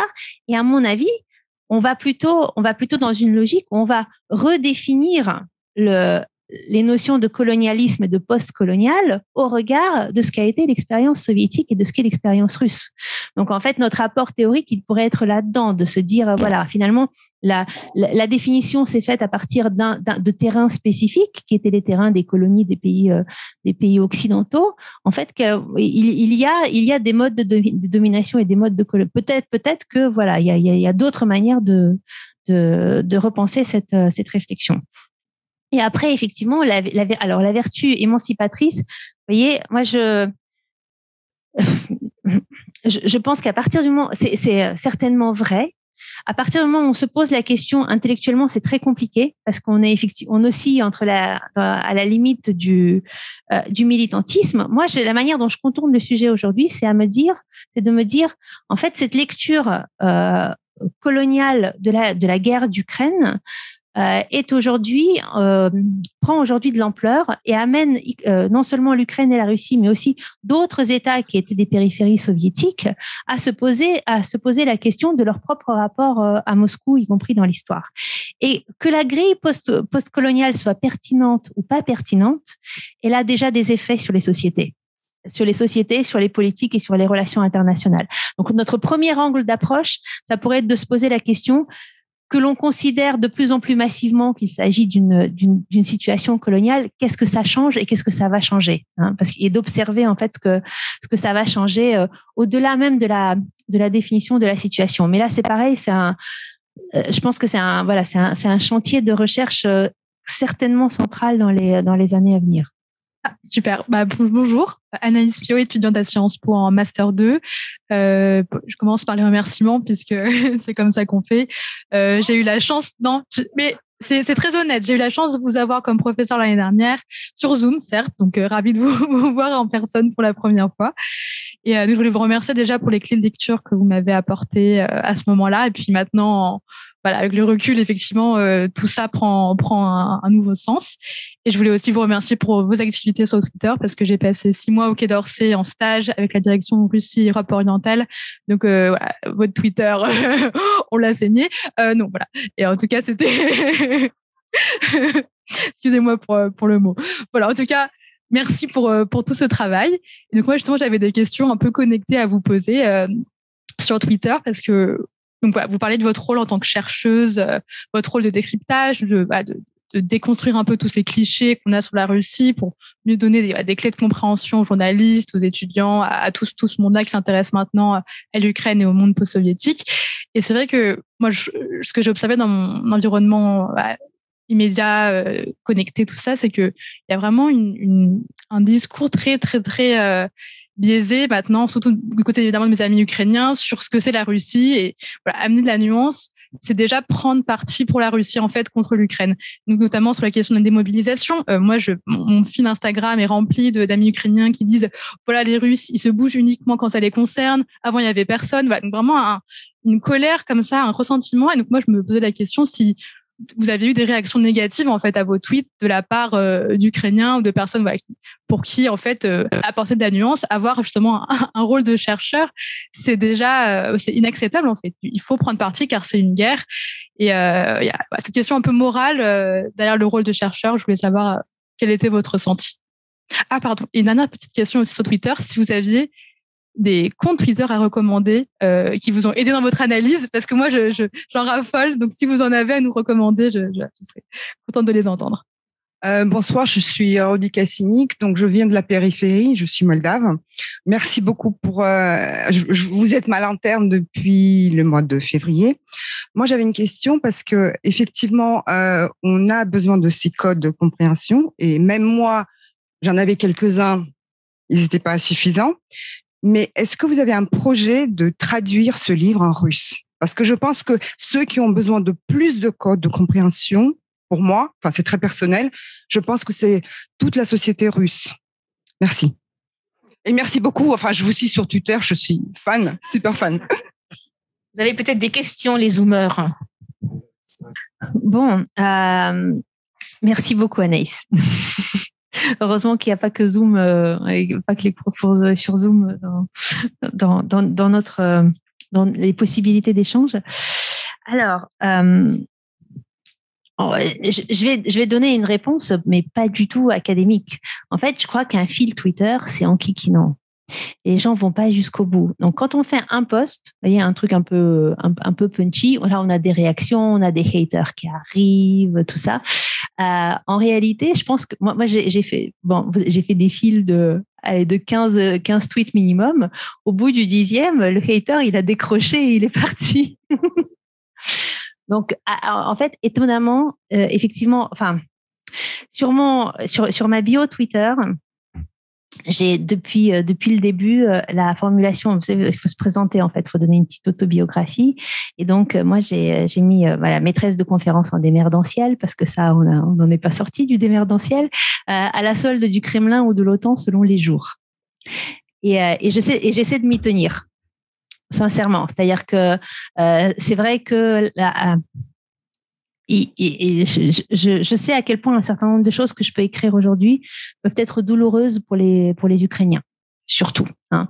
Euh, les Russes qui lisent, qui lisent Twitter sont déjà extrêmement ouverts, à mon avis, à toutes les approches euh, voilà, critiques de leur, de leur politique dans la guerre, mais aussi un certain nombre d'approches critiques de, de leur regard sur le monde. Même si, je dirais, de la part des Ukrainiens, j'ai rarement eu des, messages de, mécontentement. De la part, de la part des Russes, le c'est du grand n'importe quoi arrive lorsque je parle de, de la dimension coloniale. Et ça, ça leur est, euh, ça leur est encore en grande partie, euh, voilà, c'est un débat dou, douloureux, hein, dont, et notamment quand on commence à parler de, de langue de, et de culture, Hein, là, ça, voilà, on rentre, dans des dans des eaux qui, qui dans des sujets que les gens sont pas prêts à, euh, aborder. alors, sur les comptes à recommander, en fait, je lis relativement peu Twitter. Je lis Telegram et j'écris sur Twitter. Et alors, en revanche, des comptes Telegram, alors là, à l'appel. Donc, on pourra se faire un petit brainstorming, un petit brainstorming dessus.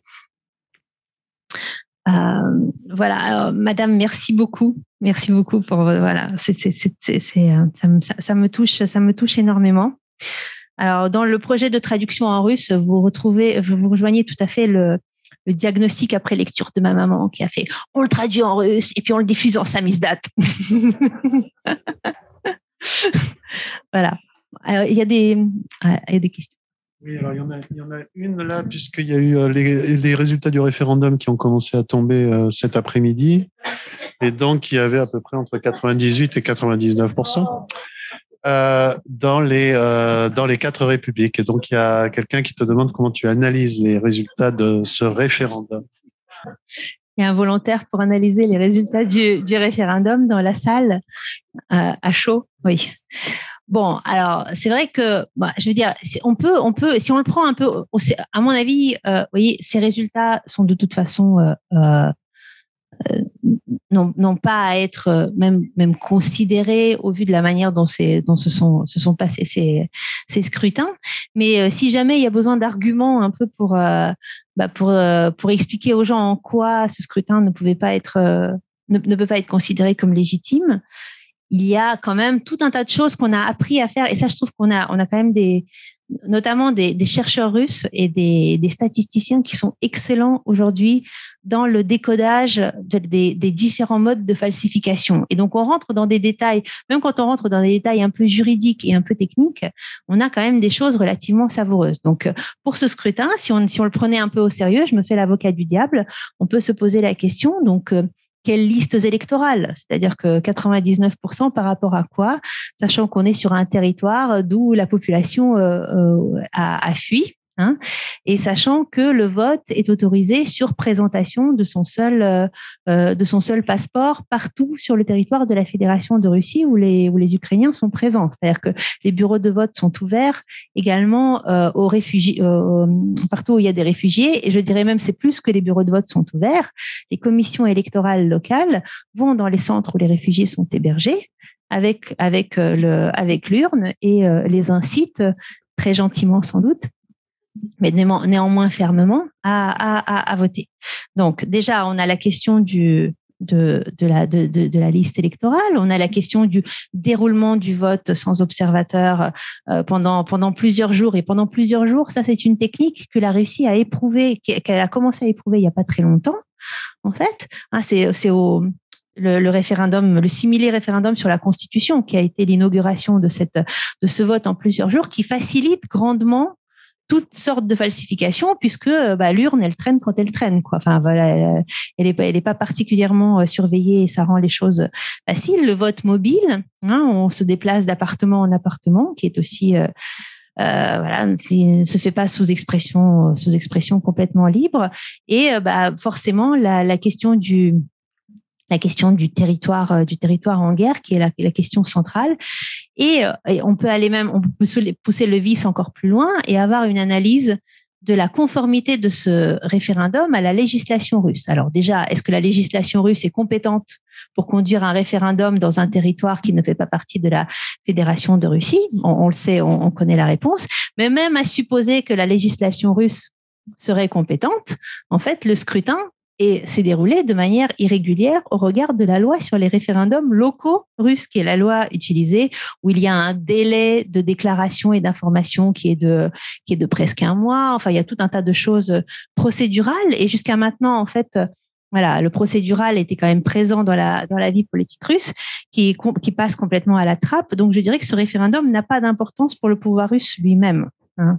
Euh, même au-delà de, de, de, sa légitimité pour les, pour les populations et pour la communauté internationale.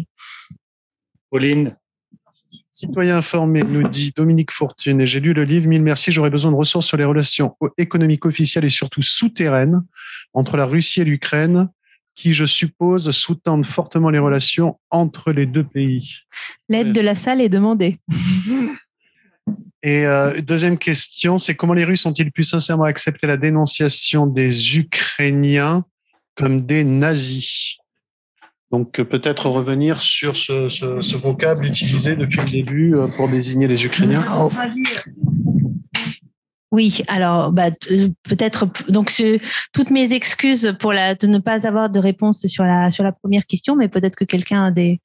Oui, alors euh, donc euh, juste donc une, une, source récente, euh, c'est Margarita Balmacheda, un livre qui s'appelle Ukrainian Energy Chains et qui qui en fait démonte tous les toute la chaîne de d'approvisionnement et de production euh, dans le système énergétique ukrainien, donc euh, russo-ukrainien en quelque sorte.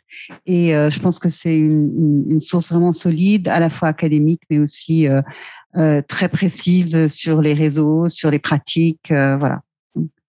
Mais je rends la, la, la parole. Alors, donc la, la, question comment les Russes ont-ils pu sincèrement accepter la dénonciation des Ukrainiens et des Occidentaux plus généralement comme des nazis? Alors, y a la, réponse est en, réalité en, plusieurs euh, en, plusieurs phases ou en plusieurs euh, en plusieurs éléments.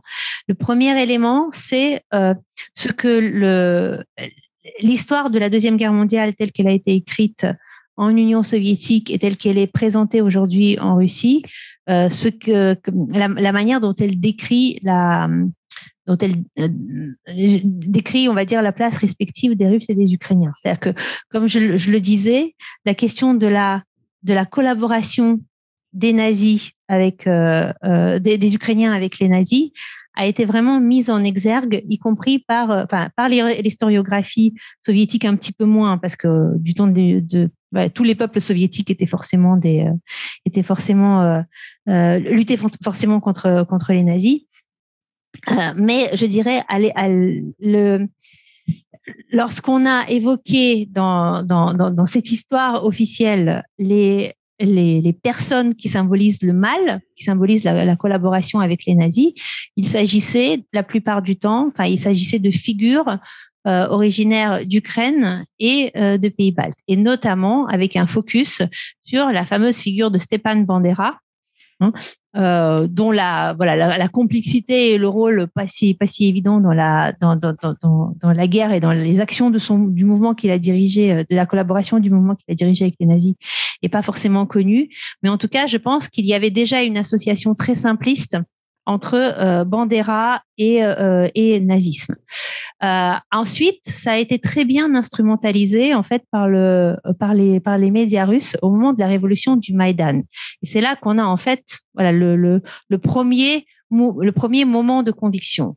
Lorsque les médias russes rapportent la révolution du Maïdan, qui par ailleurs est alors on a on a des des spécialistes dans la salle, donc je parle sous leur contrôle, est, plutôt euh, plutôt inclusive, c'est-à-dire que tous ceux qui partagent la mission commune de faire tomber euh, le euh, le président Yanukovych sont les bienvenus avec leurs symboles qui sont pas qui sont pas forcément aimés de tous mais qui sont acceptés au nom de, de cette inclusivité. Eh bien, il y a effectivement des portraits de Bandera qui apparaissent et d'ailleurs qui sont enlevés parfois, hein, qui enfin à, à, certains moments qui apparaissent sur la sur la place, qui font grincer certaines dents mais qui ne sont pas enlevés. Euh, à, à d'autres à d'autres moments du Maïdan. Et en fait, l'information va focaliser euh, là-dessus, là-dessus, et sur un certain nombre de militants qui sont effectivement des militants nationalistes très radicaux, qui sont visibles euh, extérieurement parce que cagoulés, portant des symboles, etc. Et donc, en fait, le focus des médias russes va être sur les portraits de Bandera et sur ces gens-là en disant, regardez, en fait, le Maïdan, c'est une, c'est une révolution de néo-nazis. Hein. Et le pouvoir, en fait, va être pris lorsque le pouvoir va être pris par les euh, bah, par, les manifestants, quelque part, on considérera que le pouvoir a été pris par. Euh, il s'agit d'un coup d'État qui sera d'emblée qualifié par les médias russes de, euh, de néo-nazi. Et en fait, ce discours a été reproduit dans les médias en parlant de ce qui se passait en Ukraine pendant les huit années qui ont suivi. Et je pense qu'il y a cet élément d'imprégnation et de temps qui a joué, c'est-à-dire qu'à force de l'entendre, eh bien, c'est devenu de plus en plus crédible, d'autant que, ne l'oublions pas, 70% des Russes ne sont jamais sortis de leur pays, n'ont jamais, euh, voilà, ne sont pas allés faire un tour euh, en Ukraine ni, même ailleurs, et donc euh, quelque part, eh bien l'Occident tel qu'on leur, décrit ou l'Ukraine tel qu'on la leur décrit sont sont des entités relativement théoriques. Et moi, je parle même à, dans, le bouquin à un moment donné, et là c'est un peu osé aussi, que en fait l'Ukraine, dans, l'esprit des, Russes, est en grande partie une Ukraine imaginaire. Donc, il n'y a pas grand-chose à voir avec la, réalité du terrain ukrainien. Donc, ceci explique, explique pour moi une partie de, de la facilité de cette facilité d'imprégnation merci Anna, euh, puisque visiblement c'est la tradition du séminaire, euh, puisque j'aurai enfin un livre à, offrir à tous les gens autour de moi qui me demandent toujours quoi lire pour avoir quelque chose d'accessible sur euh, sur le contexte actuel. J'avais deux questions. Une première qui était dans, dans, cette démarche que tu as de, de, remettre en contexte de, de, manière historique sur des durées plus ou moins longues.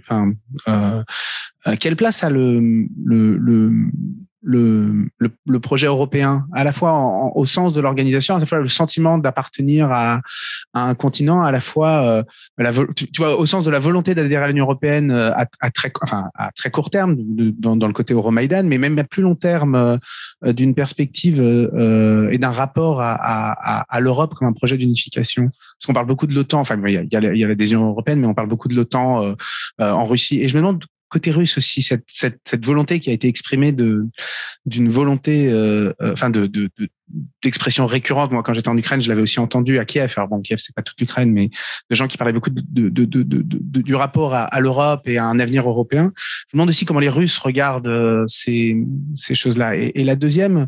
Euh, euh, question que j'aurais j'aurais à poser, mais qui j'imagine touche à, peu près tous les gens qui, qui travaillent sur le monde post-soviétique. Euh, comment on fait euh, parce que je me dis que ça va être une des grandes difficultés. Comment on fait pour euh, pour éviter d'avoir un, un, biais euh, rétrospectif voire téléologique qui fait que face à face à un événement aussi écrasant, on ne finirait pas par pas simplement par tout relire à l'égard de cet événement-là, mais mais par tout mettre en sens de manière beaucoup trop cohérente et simple. Comment on fait pour s'assurer qu'on n'oublie pas les multiples possibles qui ont existé et qui n'ont pas eu lieu? Oui, écoute, euh, euh, Anna, je, euh, je, je vais lire ton livre, je ne l'ai pas encore lu. Je laisse les remerciements pour la prochaine. Euh, mais donc, j'avais une question donc, sur la base de la présentation que tu, que tu nous as faite concernant les, les, les, moments de divergence ou la temporalité des divergences entre les sociétés russes et ukrainiennes. Euh, et, euh, et, donc, tu évoquais 2013-2014, euh, surtout 2014 comme, comme moment clé. mais je voulais te demander quelle place quand même tu laisserais tout simplement au facteur générationnel et du temps qui passe euh, bon, qui s'inscrit bien sûr dans un contexte de, euh, de politique euh, euh nationale, linguistique, euh, de, d'alternance au pouvoir en Ukraine versus pas en Russie, etc. mais tout simplement, ce temps qui passe et cette nouvelle génération et ces nouvelles générations qui qui arrivent et qui euh, en Ukraine et en Russie, euh, euh bah, on n'écoute plus la même musique, euh, pas forcément la même langue, ou non plus les mêmes référents culturels qui constituaient le socle dont tu parlais, mais qui est valable pour la génération des peut-être jusqu'à 40 ans à la limite, mais pas mais pas plus jeunes. Or euh, les trentenaires bah, jouent un rôle à la fois politique, économique. Euh, et voilà, qu'est-ce que tu en penses? Super, merci beaucoup pour ces questions. Euh, alors, euh, Adam, euh, pour la, la, question, je, te répondrai par deux choses à cette question sur le projet européen, parce que je pense qu'il y a deux dimensions à, cela, à la fois la, au, niveau des sociétés et d'autre part au niveau de la confrontation de projets, hein, quelque part. au niveau des sociétés, en fait, ce qui est intéressant de voir, c'est que en, amont de la, euh, de la révolution du Maïdan, donc aux alentours de 2012-2013, euh, la, société ukrainienne, en fait, est euh, assez partagée sur la sur la question de vers, vers où voir son avenir et vers quoi se tourner. C'est-à-dire que grosso modo, si je me trompe pas, on est dans les 30-40% qui disent notre avenir est plutôt avec l'Europe, 30-40% qui disent notre avenir est plutôt avec la Russie, et puis les autres qui savent pas trop. Hein, si je me trompe pas, c'est de cet, ordre d'idées. Et donc ça montre, ça renvoie aussi à la pluralité d'expériences, ça renvoie en grande, aussi en partie à une dimension régionale, de quoi on est plus près en termes en termes territoriaux. Et ça renvoie à une dimension générationnelle également. C'est-à-dire que les jeunes vont répondre beaucoup plus souvent qu'ils se tournent, qu'ils se tournent davantage vers l'Europe parce que c'est là qu'ils voient plus de perspectives pour eux et un avenir, et un avenir plus désirable. C'est très compliqué en réalité pour la, pour la Russie c'est-à-dire que là, euh, il me semble, et ça c'est un, voilà, là je, marche sur des œufs également, qu'on a un décalage très grand entre euh, les, opinions exprimées et les pratiques sur ce sujet du rapport, euh, du rapport à l'Europe. C'est-à-dire qu'au niveau des opinions exprimées, les opinions plutôt anti-occidentales semblent dominantes dans les réponses depuis un certain moment. Je dirais pas depuis toujours, elles sont pas là dans les années 90, mais disons, voilà, assez, assez tôt dans les années 2000, on commence à avoir une sorte d'hostilité qui monte dans les réponses vis-à-vis de l'Occident, l'Europe. La, la, Russie est considérée comme étant, euh, comme étant à part. Et en même temps, au niveau des pratiques, on a des sociétés dont l'univers de référence reste quand même du côté euh, euh, ouest européen et nord-américain. Euh, je, je, donne toujours cet exemple qui est, qui est complètement voilà qui est, qui est, complètement bateau mais qui est extrêmement parlant. On ne voit aucun euh, Russe riche envoyer son enfant étudier en Chine construire euh, sa villa euh, dans le dans le même pays. C'est-à-dire et ça montre bien comment, euh, y compris les élites, se projettent en fait pour l'avenir de leurs enfants. Hein. Donc et, ça c'est c'est le cas au niveau de la consommation, c'est le cas au niveau des des styles de vie. regardez le grand râle qui a parcouru la société russe lorsque le Netflix a a, été a été coupé. Enfin voilà, il y a y a, y a tout un tas de choses qui qui font qui, qui font qui font qu'il y a un décalage ici et qui m'amène à m'interroger sur la sur le caractère profondément ancré ou pas, ou très construit par le, les perceptions politiques en fait de cet anti-occidentalisme et de ce rejet de l'Europe que l'on que l'on verrait dans la société russe. Ça, c'est au niveau des sociétés.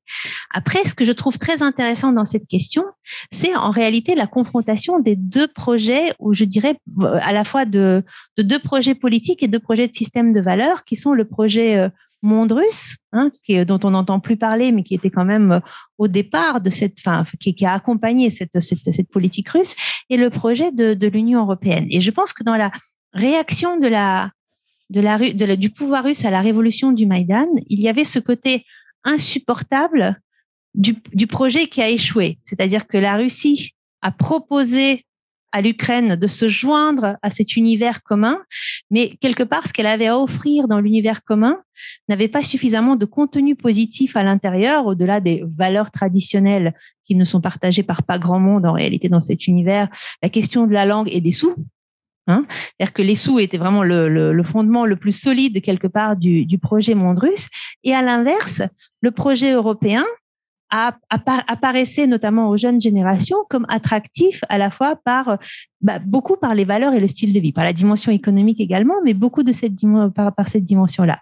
Et euh, vous voyez, moi je vois dans cette euh, dans, dans, la, la, réaction très vive de et, la réaction militarisée de la Russie, l'impossibilité aussi de faire passer euh, de, de, faire jouer le soft power, l'échec du soft power à ramener au hard power finalement le, et, voilà et, à la, et à, la, dimension basique de la guerre la, question d'influence. Mais c'est une question euh, c'est une question très intéressante. Euh, comment éviter le biais téléologique? C'est notre grand piège en, en, ce moment, bien évidemment, d'autant que, je dirais, les lectures en Russie et en Ukraine de cette guerre sont des, des lectures de plus en plus essentialistes. Et on peut pas leur en vouloir parce que voilà, dans cette situation-là, il y a, des choses, il y a des choses qui se cristallisent, mais effectivement, euh, par exemple, la, lecture à l'aune de la, grille coloniale du, passé et du présent va comporter des distorsions euh, considérables. Hein, et, euh, et, à mon sens, c'est pour ça aussi qu'on peut pas juste plaquer le concept de postcolonial parce que là, on va tout déformer on va tout déformer. On va notamment déformer l'hybridité qui est en fait au cœur de, ces, sociétés, les voilà les, mélanges, les questions de de, de, de, sentiments d'appartenance, enfin tout ça. Donc euh, là, il va falloir. Euh, c'est typiquement pour cela qu'il faut, si on s'y colle, oui, il ne faut, pas juste déclarer, mais il faut que ce soit un projet. Euh, Savoir si vous seriez libre un petit. Assez, assez, assez solide. Un gros, gros piège. Et en fait, on a, on a plein de gros pièges en ce moment. On a notamment le gros piège de la relecture totalitaire de la Russie. Et ça, on est quand même vu le nombre d'analystes qui sont en train de tomber dedans est assez euh, est assez impressionnant. Et ne pouvant pas faire de terrain actuellement en Russie, eh bien, les billes, en fait, nos, billes sont en envoi limité pour euh, pour y répondre. Donc euh, voilà, ça c'est un c'est un c'est un énorme défi. Alors Sophie, le, le, facteur le facteur générationnel, je dirais que c'était c'était un peu c'était un peu comme ça que j'avais j'avais commencé à, à, à, le voir également. Et puis après, je suis tombée sur, oui, oui, je suis tombée sur un papier de notre collègue Volodymyr Kulik, qui peut pas être considéré comme un, comme quelqu'un de, avec une grande sympathie pour l'implantation de la langue et de la culture russe dans la, en Ukraine, on va dire ça, on va dire ça comme ça. Et en fait, un papier qui, s'appuie sur une enquête, si je me trompe pas, de 2011 ou de 2012, donc relativement peu de temps avant la révolution du Maïdan, qui montre que les jeunes Ukrainiens d'aujourd'hui sont plus russophones que la génération ayant immédiatement précédé, notamment en raison de leur consommation des médias russes. Euh, euh, YouTube, pas forcément, voilà, pas forcément médias au sens télé d'État, mais tous les produits culturels justement qui ont continué à constituer une sorte de socle commun, les les, YouTubeurs, euh, les rappeurs, ça. Donc, tu vois, peut-être que je dirais que dans la dans dans l'éloignement, il n'y avait pas forcément une obligation. Il y avait au contraire un espèce de potentiel justement de mixité et d'hybridité dont l'Ukraine était un exemple formidable, pas sans heurts, mais, mais formidable. Et là, bon, là, je me permets un gros jugement de valeur. Je pense que si voilà, Poutine a, enfin, voilà, avait des cartes en main extraordinaires en réalité pour la Russie a toujours eu des cartes en main extraordinaires pour construire l'influence sur son entourage et s'est arrangé pour tout euh, pour tout envoyer valser et, et, s'enlever toute voilà toute la sympathie et tout, tout le socle culturel qu'il avait dans les sociétés. Anne Duruflé, j'ai été en poste euh, attaché culturel et conseillère culturelle à Kiev et à Moscou. Anna, je m'étonne quand tu parles du Golodomor que tu parles de euh, démarche euh, génocidaire, c'est comme ça que les Russes la présentent, contre la population ukrainienne. À l'époque, on était quand même en Union soviétique. Est-ce là, pour toi, le choix d'adopter une version, une lecture ukrainienne du Golodomor? Parce que vraiment par rapport à cet événement historique majeur dans la construction aujourd'hui de, de l'identité ukrainienne, j'ai toujours eu le souci de rappeler qu'il s'agissait de soviétiques et que euh, à Moscou il n'y avait pas que des Russes qui avaient décidé d'exterminer les Ukrainiens. Alors tu peux me dire pourquoi tu as parlé de d'un acte de violence contre les, les Ukrainiens à l'époque? Merci. Oui, alors, il y avait un peu la troisième question que j'avais oubliée, mais j'ai peur qu'elle soit euh, non, c'est en fait c'est un peu aussi l'avocat du diable et suite à une des, ce que tu as dit il y a pas longtemps. Euh, Qu'est-ce qu'on fait dans ce gouffre-là avec lequel je suis, je suis d'accord? Moi, je me pose juste une question, c'est euh, qu'est-ce qu'on ferait de ces habitants de Zaporizhia, Kherson, Donetsk et Lugansk qui ont aussi peut-être un peu voté pour leur attachement à la Russie, qui en tout cas depuis 2014 euh, sont restés. Justement, c'est évidemment ceux qui sont pas partis. Hein, donc c'est ceux qu'on pas forcément choisi, mais en tout cas ceux qui sont restés, ceux qui peuvent tout simplement vouloir que la guerre s'arrête et que les bombardements s'arrêtent. Euh, mais ça peut être aussi, là encore évidemment, on le voit dans les petites vidéos du référendum, la dimension générationnelle est évidemment aussi très forte. Euh, mais voilà, qu'est-ce qu'on qu'est-ce qu'on fait? Alors c'est sûrement pas une passerelle entre les deux bords du gouffre, ça c'est sûr, mais mais qu'est-ce qu'est-ce que c'est ça? Voilà, merci. Oui, euh, Nathalie Moine du CERSEC. C'est, plutôt une petite remarque. Euh, on a un peu parlé d'économie, on a parlé de liens intimes, et je voulais juste évoquer aussi tous ces tous ces liens qui existaient d'Ukrainiens allant travailler en Russie, et les hommes, et puis aussi beaucoup les femmes qui prenaient leur bus pour traverser la frontière. euh, tous les trois mois pour les histoires de visa et qui se retrouvaient dans l'intimité des familles russes. Euh, bon, c'est la même chose se passe aussi à l'Ouest, en particulier en Allemagne. Bon, et donc euh, je sais pas si je, suis certaine en fait que tu as aussi des lumières là-dessus sur comment ça se joue actuellement cette fracturation de l'intime là aussi qui est aussi une forme de de reflet d'une forme de, de, domination enfin c'est-à-dire de de villes russes euh, riches qui attirent euh, une population qui a besoin un peu de gagner de l'argent et qui, qui préférait ou ne pouvait le faire essentiellement que vers la Russie, à la fois pour des raisons euh, linguistiques, de référence, etc. Et qui, euh, bon, bah, se retrouve euh, totalement euh, fracturé, mais avec des possibilités de maintien de liens. Bon, moi j'ai un exemple en tête. Est-ce que vraiment ça fonctionne où le, les liens euh, personnels sont, sont maintenus au-delà de, au-delà de la guerre et au-delà du, du risque de mourir des, de ces Ukrainiens qui désormais sont ont quitté la Russie. Voilà. Et j'ai trois minutes pour répondre à tout ça. ça marche. Alors, je prends les questions, je prends les questions dans l'ordre. Euh, la question de la question de Anne Duriflet. Euh, Anne, quand nous avions, euh, euh, quand nous étions à Kiev au même moment, euh, nous avions organisé cette conférence sur les points épineux de l'histoire commune euh, russo-ukrainienne. C'était aux environs de 2010 ou 2011, si je me si je me trompe pas, euh, dont voilà, dont l'ambassade de France était euh, était organisatrice. et dans les dans les dans les alors le, notre problème était que quand on mettait ensemble des euh, donc, on mettait ensemble des historiens russes, des historiens ukrainiens et des historiens français. Mais comme on avait bien choisi nos historiens, bah, ils étaient tous d'accord. Donc, en fait, sur les points épineux, on a eu euh, une grande difficulté à avoir un débat.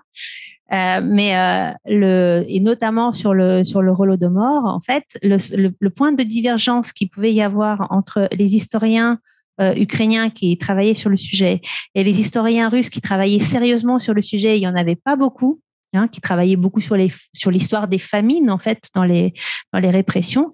Le point de divergence qu'il y avait et il y a, il y a des historiens dans la salle donc ils vont me corriger s'il y a s'il y a d'autres choses. C'est euh, est-ce qu'en fait la, la, la le, le, le, le Holodomor visait à éradiquer une classe sociale, les paysans récalcitrants, ou est-ce qu'il visait spécifiquement les, Ukrainiens en tant qu'ethnie Et l'argument en fait des historiens ukrainiens qui étaient, qui n'étaient pas tous, mais dont certains étaient pour l'hypothèse euh, génocidaire, était de dire qu'en fait, puisque la la grande famine s'accompagnait en même temps d'une extermination des élites intellectuelles et artistiques dans les villes. Donc, on avait la persécution contre les paysans dans les campagnes et la persécution contre les élites intellectuelles, littéraires et artistiques dans les villes. Cela pouvait être euh, assimilé à un projet bah, d'effacement d'un groupe ethnique avec sa culture, euh, sa culture et sa langue, et à ce titre pouvait être qualifié de génocide. La question pose question. C'était pas tant l'idée de voilà, on était en Union soviétique en fait donc Moscou était un espèce de voilà, n'était pas n'était pas la Russie à cette époque-là, mais la euh, l'époque soviétique. Mais le point épineux était bien euh, était bien celui-là. Ce qui est intéressant pour moi, enfin intéressant, ce qui ce que l'on observe aujourd'hui, c'est que cette hypothèse était l'une des hypothèses de, sur le sur le Holodomor et qu'elle devient aujourd'hui la clé de lecture euh, uniformément partagée et que ce soit je dirais que ce soit un génocide ou pas, que, le, rôle de mort ait été un génocide ou non, que ce qui se passe aujourd'hui relève d'un génocide ou non. Et là, pareil, a, voilà, ce ne sera pas à nous de donner euh, la réponse aujourd'hui. Le fait même que cela soit considéré comme un génocide par la population a, est en soi créateur d'effets et de conséquences. Hein, notamment dans le, déroulement de la guerre. Mais c'est la seule chose que je peux dire. Alors, Anne, c'est la, question des habitants qui auraient euh, effectivement voté pour la Russie, euh, sincèrement, rejoint celle sur la Crimée. Hein. Avez-vous des informations sur l'attitude présente euh, des, habitants de Crimée? Et là, pareil, il y a des spécialistes dans la salle, donc si je dis des conneries, franchement, vous me, vous me reprenez. Mais il me semble qu'effectivement, vous voyez, le discours de l'Ukraine aujourd'hui, au fur et à mesure où elle avance, c'est regagner les territoires euh, qui lui avaient été enlevés. Alors, on a parlé à un certain moment des territoires aux frontières du 23 du 23 février 2022. Aujourd'hui, on parle des territoires aux frontières de 2013, en amont de la de l'annexion de la de la Crimée, ce qui pose bien évidemment d'autres difficultés et d'autres problèmes parce que les huit, à la fois l'annexion et les huit ans de guerre et les huit ans post-annexion ont créé une nouvelle réalité sociale dans ces territoires avec des attitudes de la population qui ont été définies par ces huit années et dans les territoires séparatistes les, les, républiques autoproclamées, eh bien, l'hostilité à l'égard de, Moscou existe, hein, mais l'hostilité à l'égard de Kiev est plutôt supérieure à l'hostilité à l'égard de Moscou. Hein. On blâme en fait les deux puissances pour avoir, euh, conduit ce conflit armé, mais l'hostilité à Kiev est grande. Hein. Et c'est une population qui se sent victime quelque part, euh, voilà, victime des puissances euh, des deux côtés. Euh, donc ça, c'est problématique et, en Crimée, c'est, je dirais, voilà, c'est plus problématique encore dans la mesure où son intégration de facto dans la dans la dans la dans la fédération de Russie en a fait un État russe par la russe par les institutions, par les pratiques, par un certain nombre de choses qui se sont implantées et qu'on retrouve sans doute dans la dans dans, dans l'identification des euh, dans l'identification des habitants sur le territoire. Donc ça va être non seulement des enjeux militaires, il suffira pas de reconquérir militairement ces territoires pour que voilà, mais des enjeux des enjeux politiques très complexes. Et ça pose également, et je, je sais que c'était ça derrière ta question, Anne, la question de la, eh bien, de, de, de la possibilité d'un pluralisme idéologique euh, dans une Ukraine en guerre. Hein, qui en fait est, bien évidemment en grande partie effacée par la par la situation actuelle. On a on, présente volontiers l'Ukraine comme tout entière euh, anti anti-russe et tout entière orientée vers le combat. Les réalités sont plus complexes et dépendent beaucoup des vécus individuels, de ce que la, les personnes sont en capacité de faire, de l'endroit où elles sont, de la manière dont elles se, considèrent comme objet au sujet de ce qui est ce qui est en train d'arriver. Donc c'est vrai que bon à, à mon sens euh, là, j'ai tendance à me dire que peut-être, mais ça c'est vraiment un vœu, un vœu comme ça, euh, peut-être que la candidature de l'Ukraine à, à, à l'Union européenne va avoir un petit effet là aussi de garde-fou Hein, contre des voilà qui de, de on, demandera à l'Ukraine de respecter un pluralisme politique, un pluralisme linguistique, etc., qui peuvent être malmenés par par une situation d'agression armée comme ça, qui euh, qui, euh, qui, qui, qui simplifie à outrance en fait les, les positions politiques. Mais euh, tout ça, ça nécessite des enquêtes de terrain que nous mènerons lorsque notre université nous donnera l'autorisation de le faire. Voilà. Et ça, ça va être un cheval de bataille pour moi, je pense, dans les, dans les prochains mois, parce que j'ai envie de rendre public, en fait, notre impossibilité d'aller sur le, sur le terrain de manière légale pour faire, euh, pour faire ce type, ce, ce, ce type d'enquête qui nous sont totalement indispensables. Euh, et de réponse à la question de Nathalie, et après on vous lâche parce que sincèrement, ça, ça dépasse les bornes.